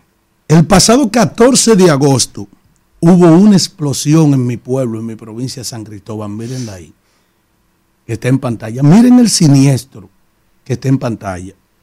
Como resultado de esa, ven conmigo, pónganos los dos, que no se vaya esa imagen. sí, sí, oigan esto, señores. ¿Ustedes saben cuál fue el resultado de eso, de ese siniestro? De aquel día fatídico, de aquel 14 de agosto, que todavía el olor fétido en ese lugar, que se acusa ser de restos humanos todavía perdidos ante los escombros y con una presencia masiva de gusanos, dejó como resultado hasta ahora que todavía falta todavía por delinear y sumar bien los números. 37 personas muertas, 59 heridas. Por el llamado caso Vidal Plus. A raíz de esas investigaciones, el Ministerio Público, a través de la Oficina de Atención Permanente, solicitó las siguientes medidas de coerción. A, Eduardo Armando Vidal Garrido, que es el jefe operativo, se le pidió un año de prisión preventiva. Eso es el Ministerio Público, independiente de este brillante gobierno que encabeza el presidente Luis Abinadel, a Maribel Sandoval Almanzar, de Vidal, que es la gerente, y a Mercedes Altagracia Vidal Sandoval, también gerente, una garantía económica por un millón de pesos mediante una aseguradora, la prohibición de salir sin autorización eh, del país y la obligación de presentarse los días 30 de cada mes ante ese órgano investigador. El Ministerio Público de San Cristóbal también pidió el cese temporal de las operaciones de esa empresa hasta la culminación del proceso judicial. Este martes, cuando se conoció la audiencia, finalmente la jueza eh, de la Oficina de Servicio de Atención Permanente de San Cristóbal, en el Palacio de Justicia de San Cristóbal, impuso como medida de coerción la colocación de un grillete electrónico y una garantía económica a los propietarios de Vidal Plaza. Oigan lo que está pasando en este país. 37 muertos, 59 heridos y la destrucción completa de muchísimas viviendas por ahí y de negocios por ahí, pero sin 37 muertos. No respetan ni el dolor familiar. Según la decisión, el grillete electrónico le fue impuesto a Edward Vidal, además del pago de 300 mil pesos, 37 muertos, 59 heridos y la destrucción material de negocios que no tenían nada que ver con las diabluras que se estaban maniobrando ahí. De igual forma, Maribel Sandoval y a Mercedes Vidal Sandoval tendrán que pagar un millón de pesos como garantía económica, es decir, que salieron en coche. Eso es la componenda de un ministerio público y un juez, que hay unos jueces que son muy prestos, con mucha celeridad, a, a condenar a la gente, meterle un año de medida de coerción, un año y seis meses, 18 meses y declarar el caso complejo. ¿Por qué sabe lo grande del caso?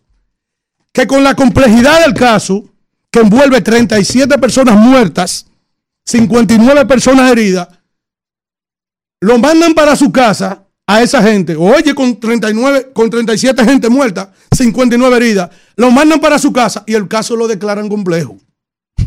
Vean ustedes el contraste del Ministerio Público y de esos jueces del aparato judicial del país que dirige la Suprema Corte de Justicia y el otro, el Ministerio Público, uno encabezado por, por doña Miriam Germán Brito, como rectora de las políticas públicas de persecución de la justicia por parte del Estado, y otra por el, por el otro poder del Estado, el poder judicial que lo lidera Luis Henry Molina. Oye lo que, lo que están haciendo. Es decir, miren la benignidad, ¿eh? la candidez con que eh, eh, eh, lo inofensivo que actúa la justicia en un caso tan grave como es. Pero eso no se quedó ahí tampoco, con esa inobservancia. Por eso, por eso yo digo en muchas ocasiones, y no es a modo de jactancia, sino a modo de que yo estoy aquí para los rolling y las líneas que se pasan y los horrones que se dan en el país. Ustedes recuerdan recientemente una explosión que sucedió por allí, por, por los días de agosto, en Verón, Punta Cana, que fue una, una, una explosión que sucedió eh, el 27 de julio de este presente año, donde falleció una señora y el esposo y el hijo resultaron gravemente quemados. ¿Ustedes recuerdan eso? Que fallece la señora y, y, entonces ellos son trasladados a Miami por la gravedad que tenía el niño y el esposo. Eso se trató de la... ellos vinieron a recibir y a disfrutar de un apartamento que estos compraron en un complejo que se llama Panorama Lake.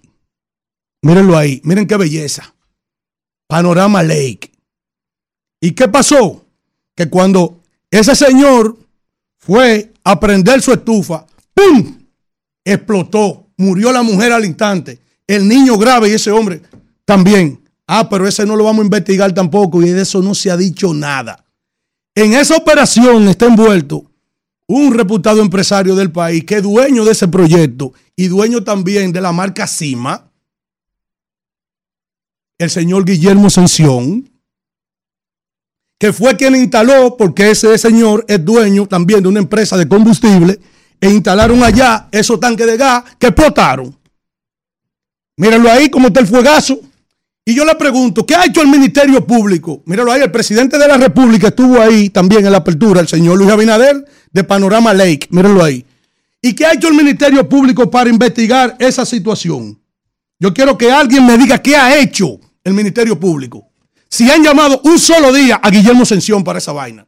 El dueño de todas las bombas estaciones que ustedes ven en el país que se llama CIMA y dueño de ese proyecto del Grupo Sención, Panorama Lake que contó con la presidencia del presidente de la República. Mírenlo ahí. Miren la, miren la explosión que pasó ahí. Donde pereció una mujer al instante y donde se quemó un niño y el papá también grave. Se encuentran, hubo que llevarlo a los Estados Unidos huyendo.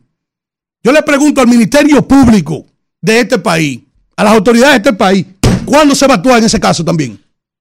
Es decir, no solamente tuvimos que ver el oprobio de lo que aconteció ayer, que quiere pasar por debajo de la mesa, como que eso es una mierda. 39, 37 personas muertas. El dolor de esa familia. En el caso de allá, Vidal Plan San Cristóbal. Todo suelto para su casa, con 37 muertos, 59 heridos. Y aquí, en Panorama Lake, también, ahí en Verón, Punta Cana, en un proyecto inmobiliario de Guillermo Sención, los dueños de CIMA, que también instalaron ahí porque fue la instalación del gas que explotó cuando prendieron la estufa. Esa pobre gente, coño, el Ministerio Público dónde está para eso? También. ¿El Ministerio Público dónde está para eso? Entonces, la justicia tiene que ser igual para todos, no importa de quién se trate.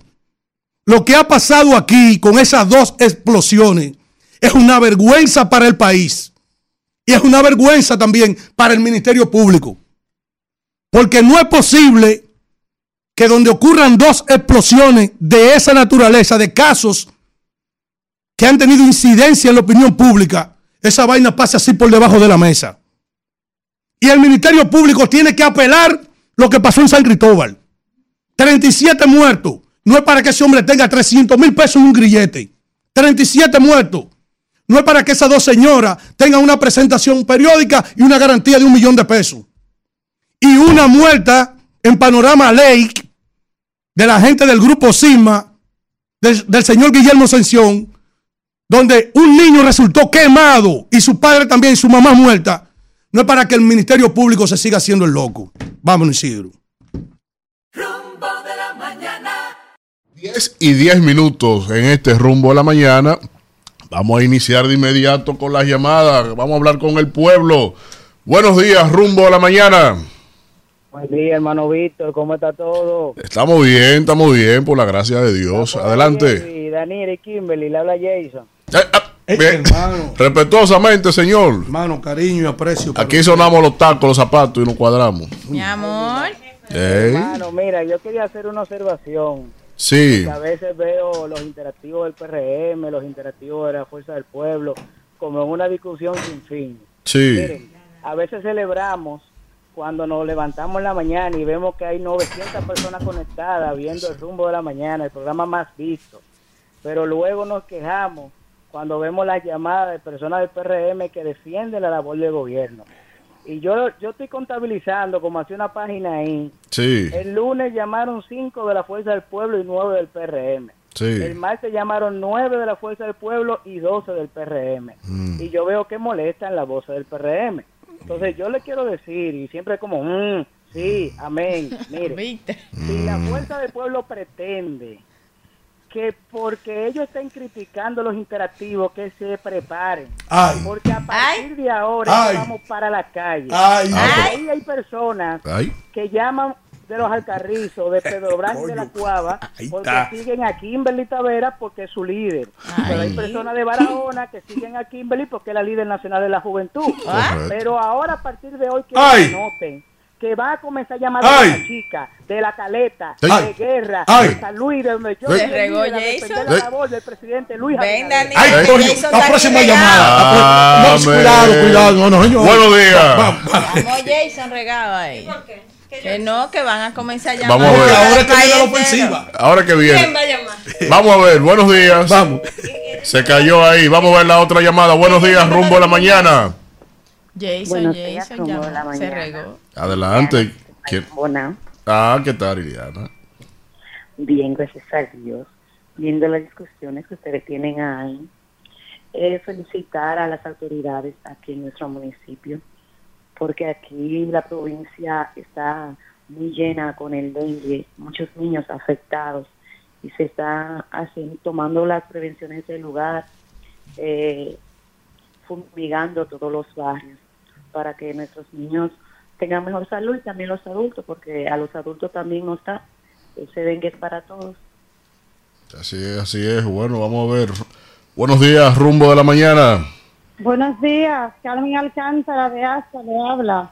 Adelante. Adelante, Carmen. Decirle que el presidente Luis Abinader ha levantado la moral de ASA y de República Dominicana con todo el trabajo que él está haciendo.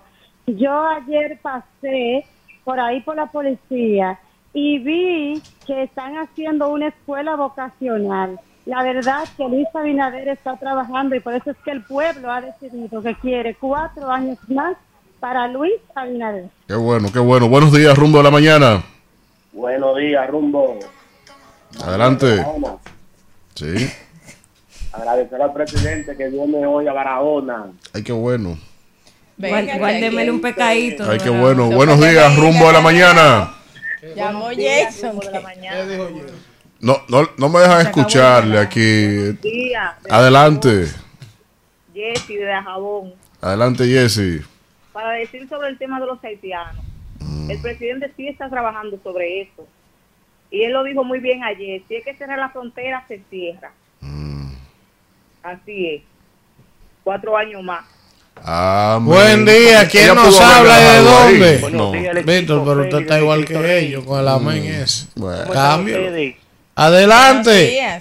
Miren, yo no sé si el presidente Abinader ha rescatado el país, como dijo su interactiva que acaba de llamar. Sí. Ahora yo que no dependo de ningún gobierno, que soy un profesional y que trabajo en el sector privado, que no depende de una nómina del Estado, de, Correcto. ningún, de ningún político, Sí.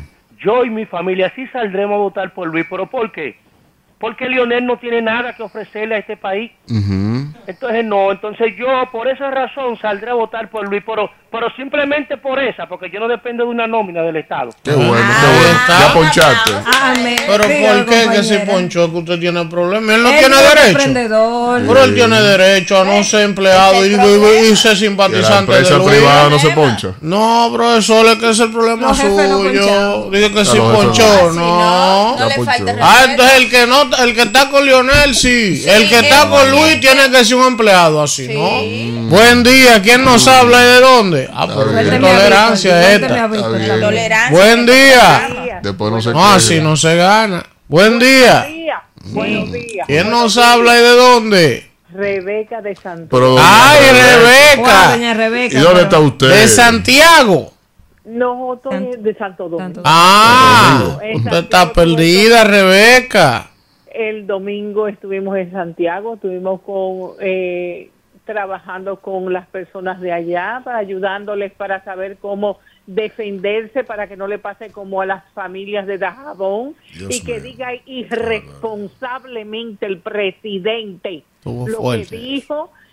Yo me yo me siento Que era como dominicano, como dominicana yo me siento que yo estoy con un jodido traidor.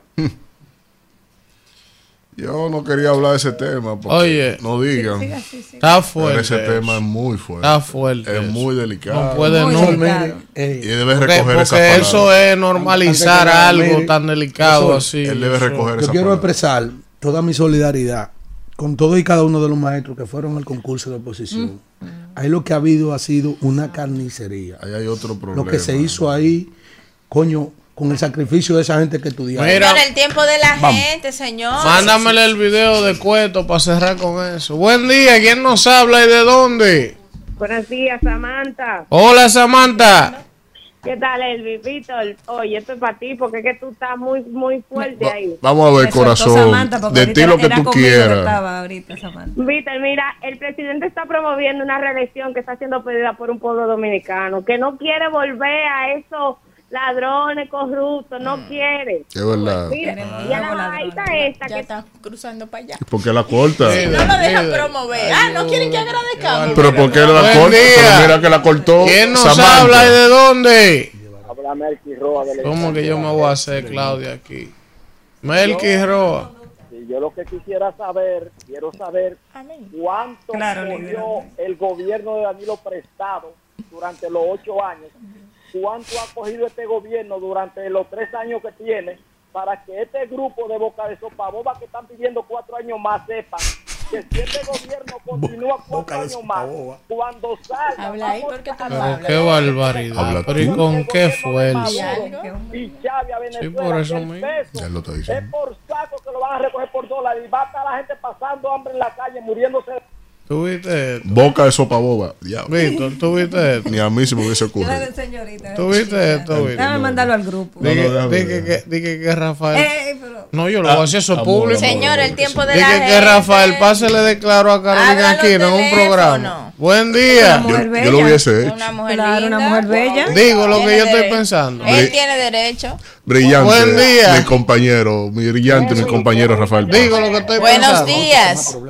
Buen día, que ahorita llamé, pero Kimberly dijo algo que inmediatamente me desmoralizó. Ese es Luis Manuel, ¿verdad? Porque mira, Kimberly, yo no quiero saber del PLD, pero yo odio a muerte a Lionel. Y cuando yo termino mi llamada, tú lo que dices, cuando tengamos 20 años vamos a llamar así como usted. Mira, Kimberly, ahora el PRM todo es cuando tengamos 20 años en el poder. Y para instruir a una gente y que sea interactivo y que sean personas inteligentes, si se le pagan a 2.000, que sean 50 personas que tengan acceso a los medios de comunicación, que se instruyan y llamen a los programas, hay que tener 20 años. Yo recuerdo que Leonel hizo su inter- interactivo con una gente que le decían las redes comunicadores con Leonel y hizo su equipo. El PRM dura más tiempo y el PRD destruyéndose entre ellos que haciendo las cosas para ellos echar para adelante. Mira, Kimberly, la mejor defensa es el ataque. ¿Tú has visto a Víctor sacando las cosas buenas de Leonel a flote, no, atacando a Luis.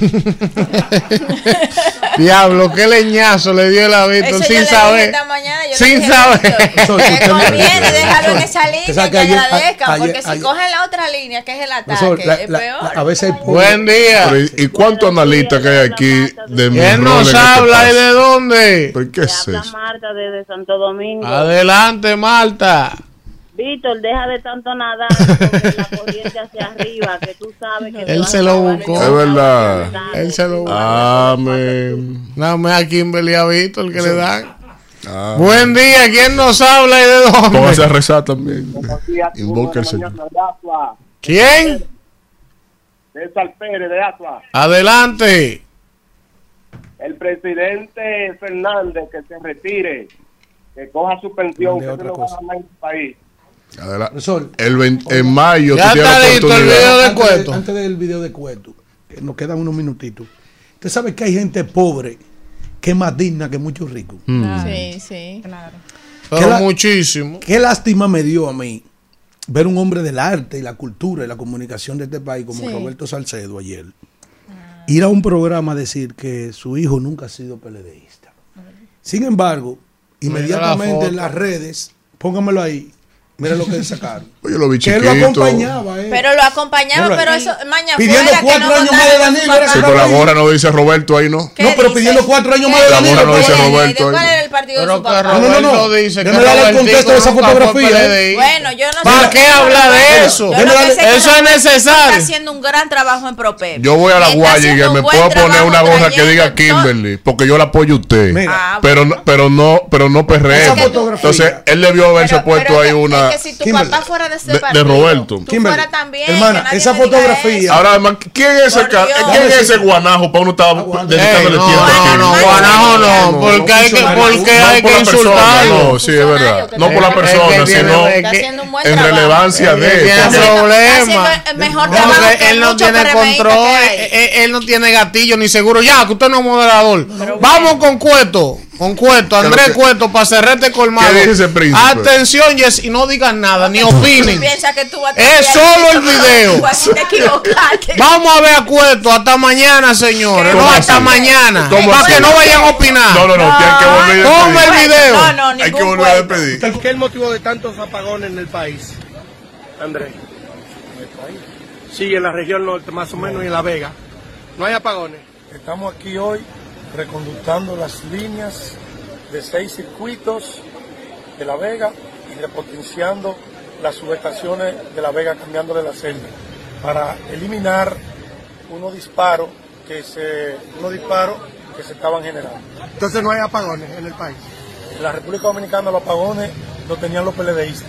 Entonces ahora no hay apagones, no se va la luz. No. ¿Eh? Muchas gracias. Está bien, gracias. Gracias a usted.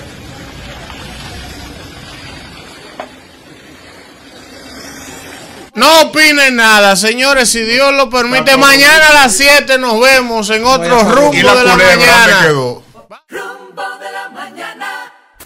Rumba 98.5, una emisora RCC Media.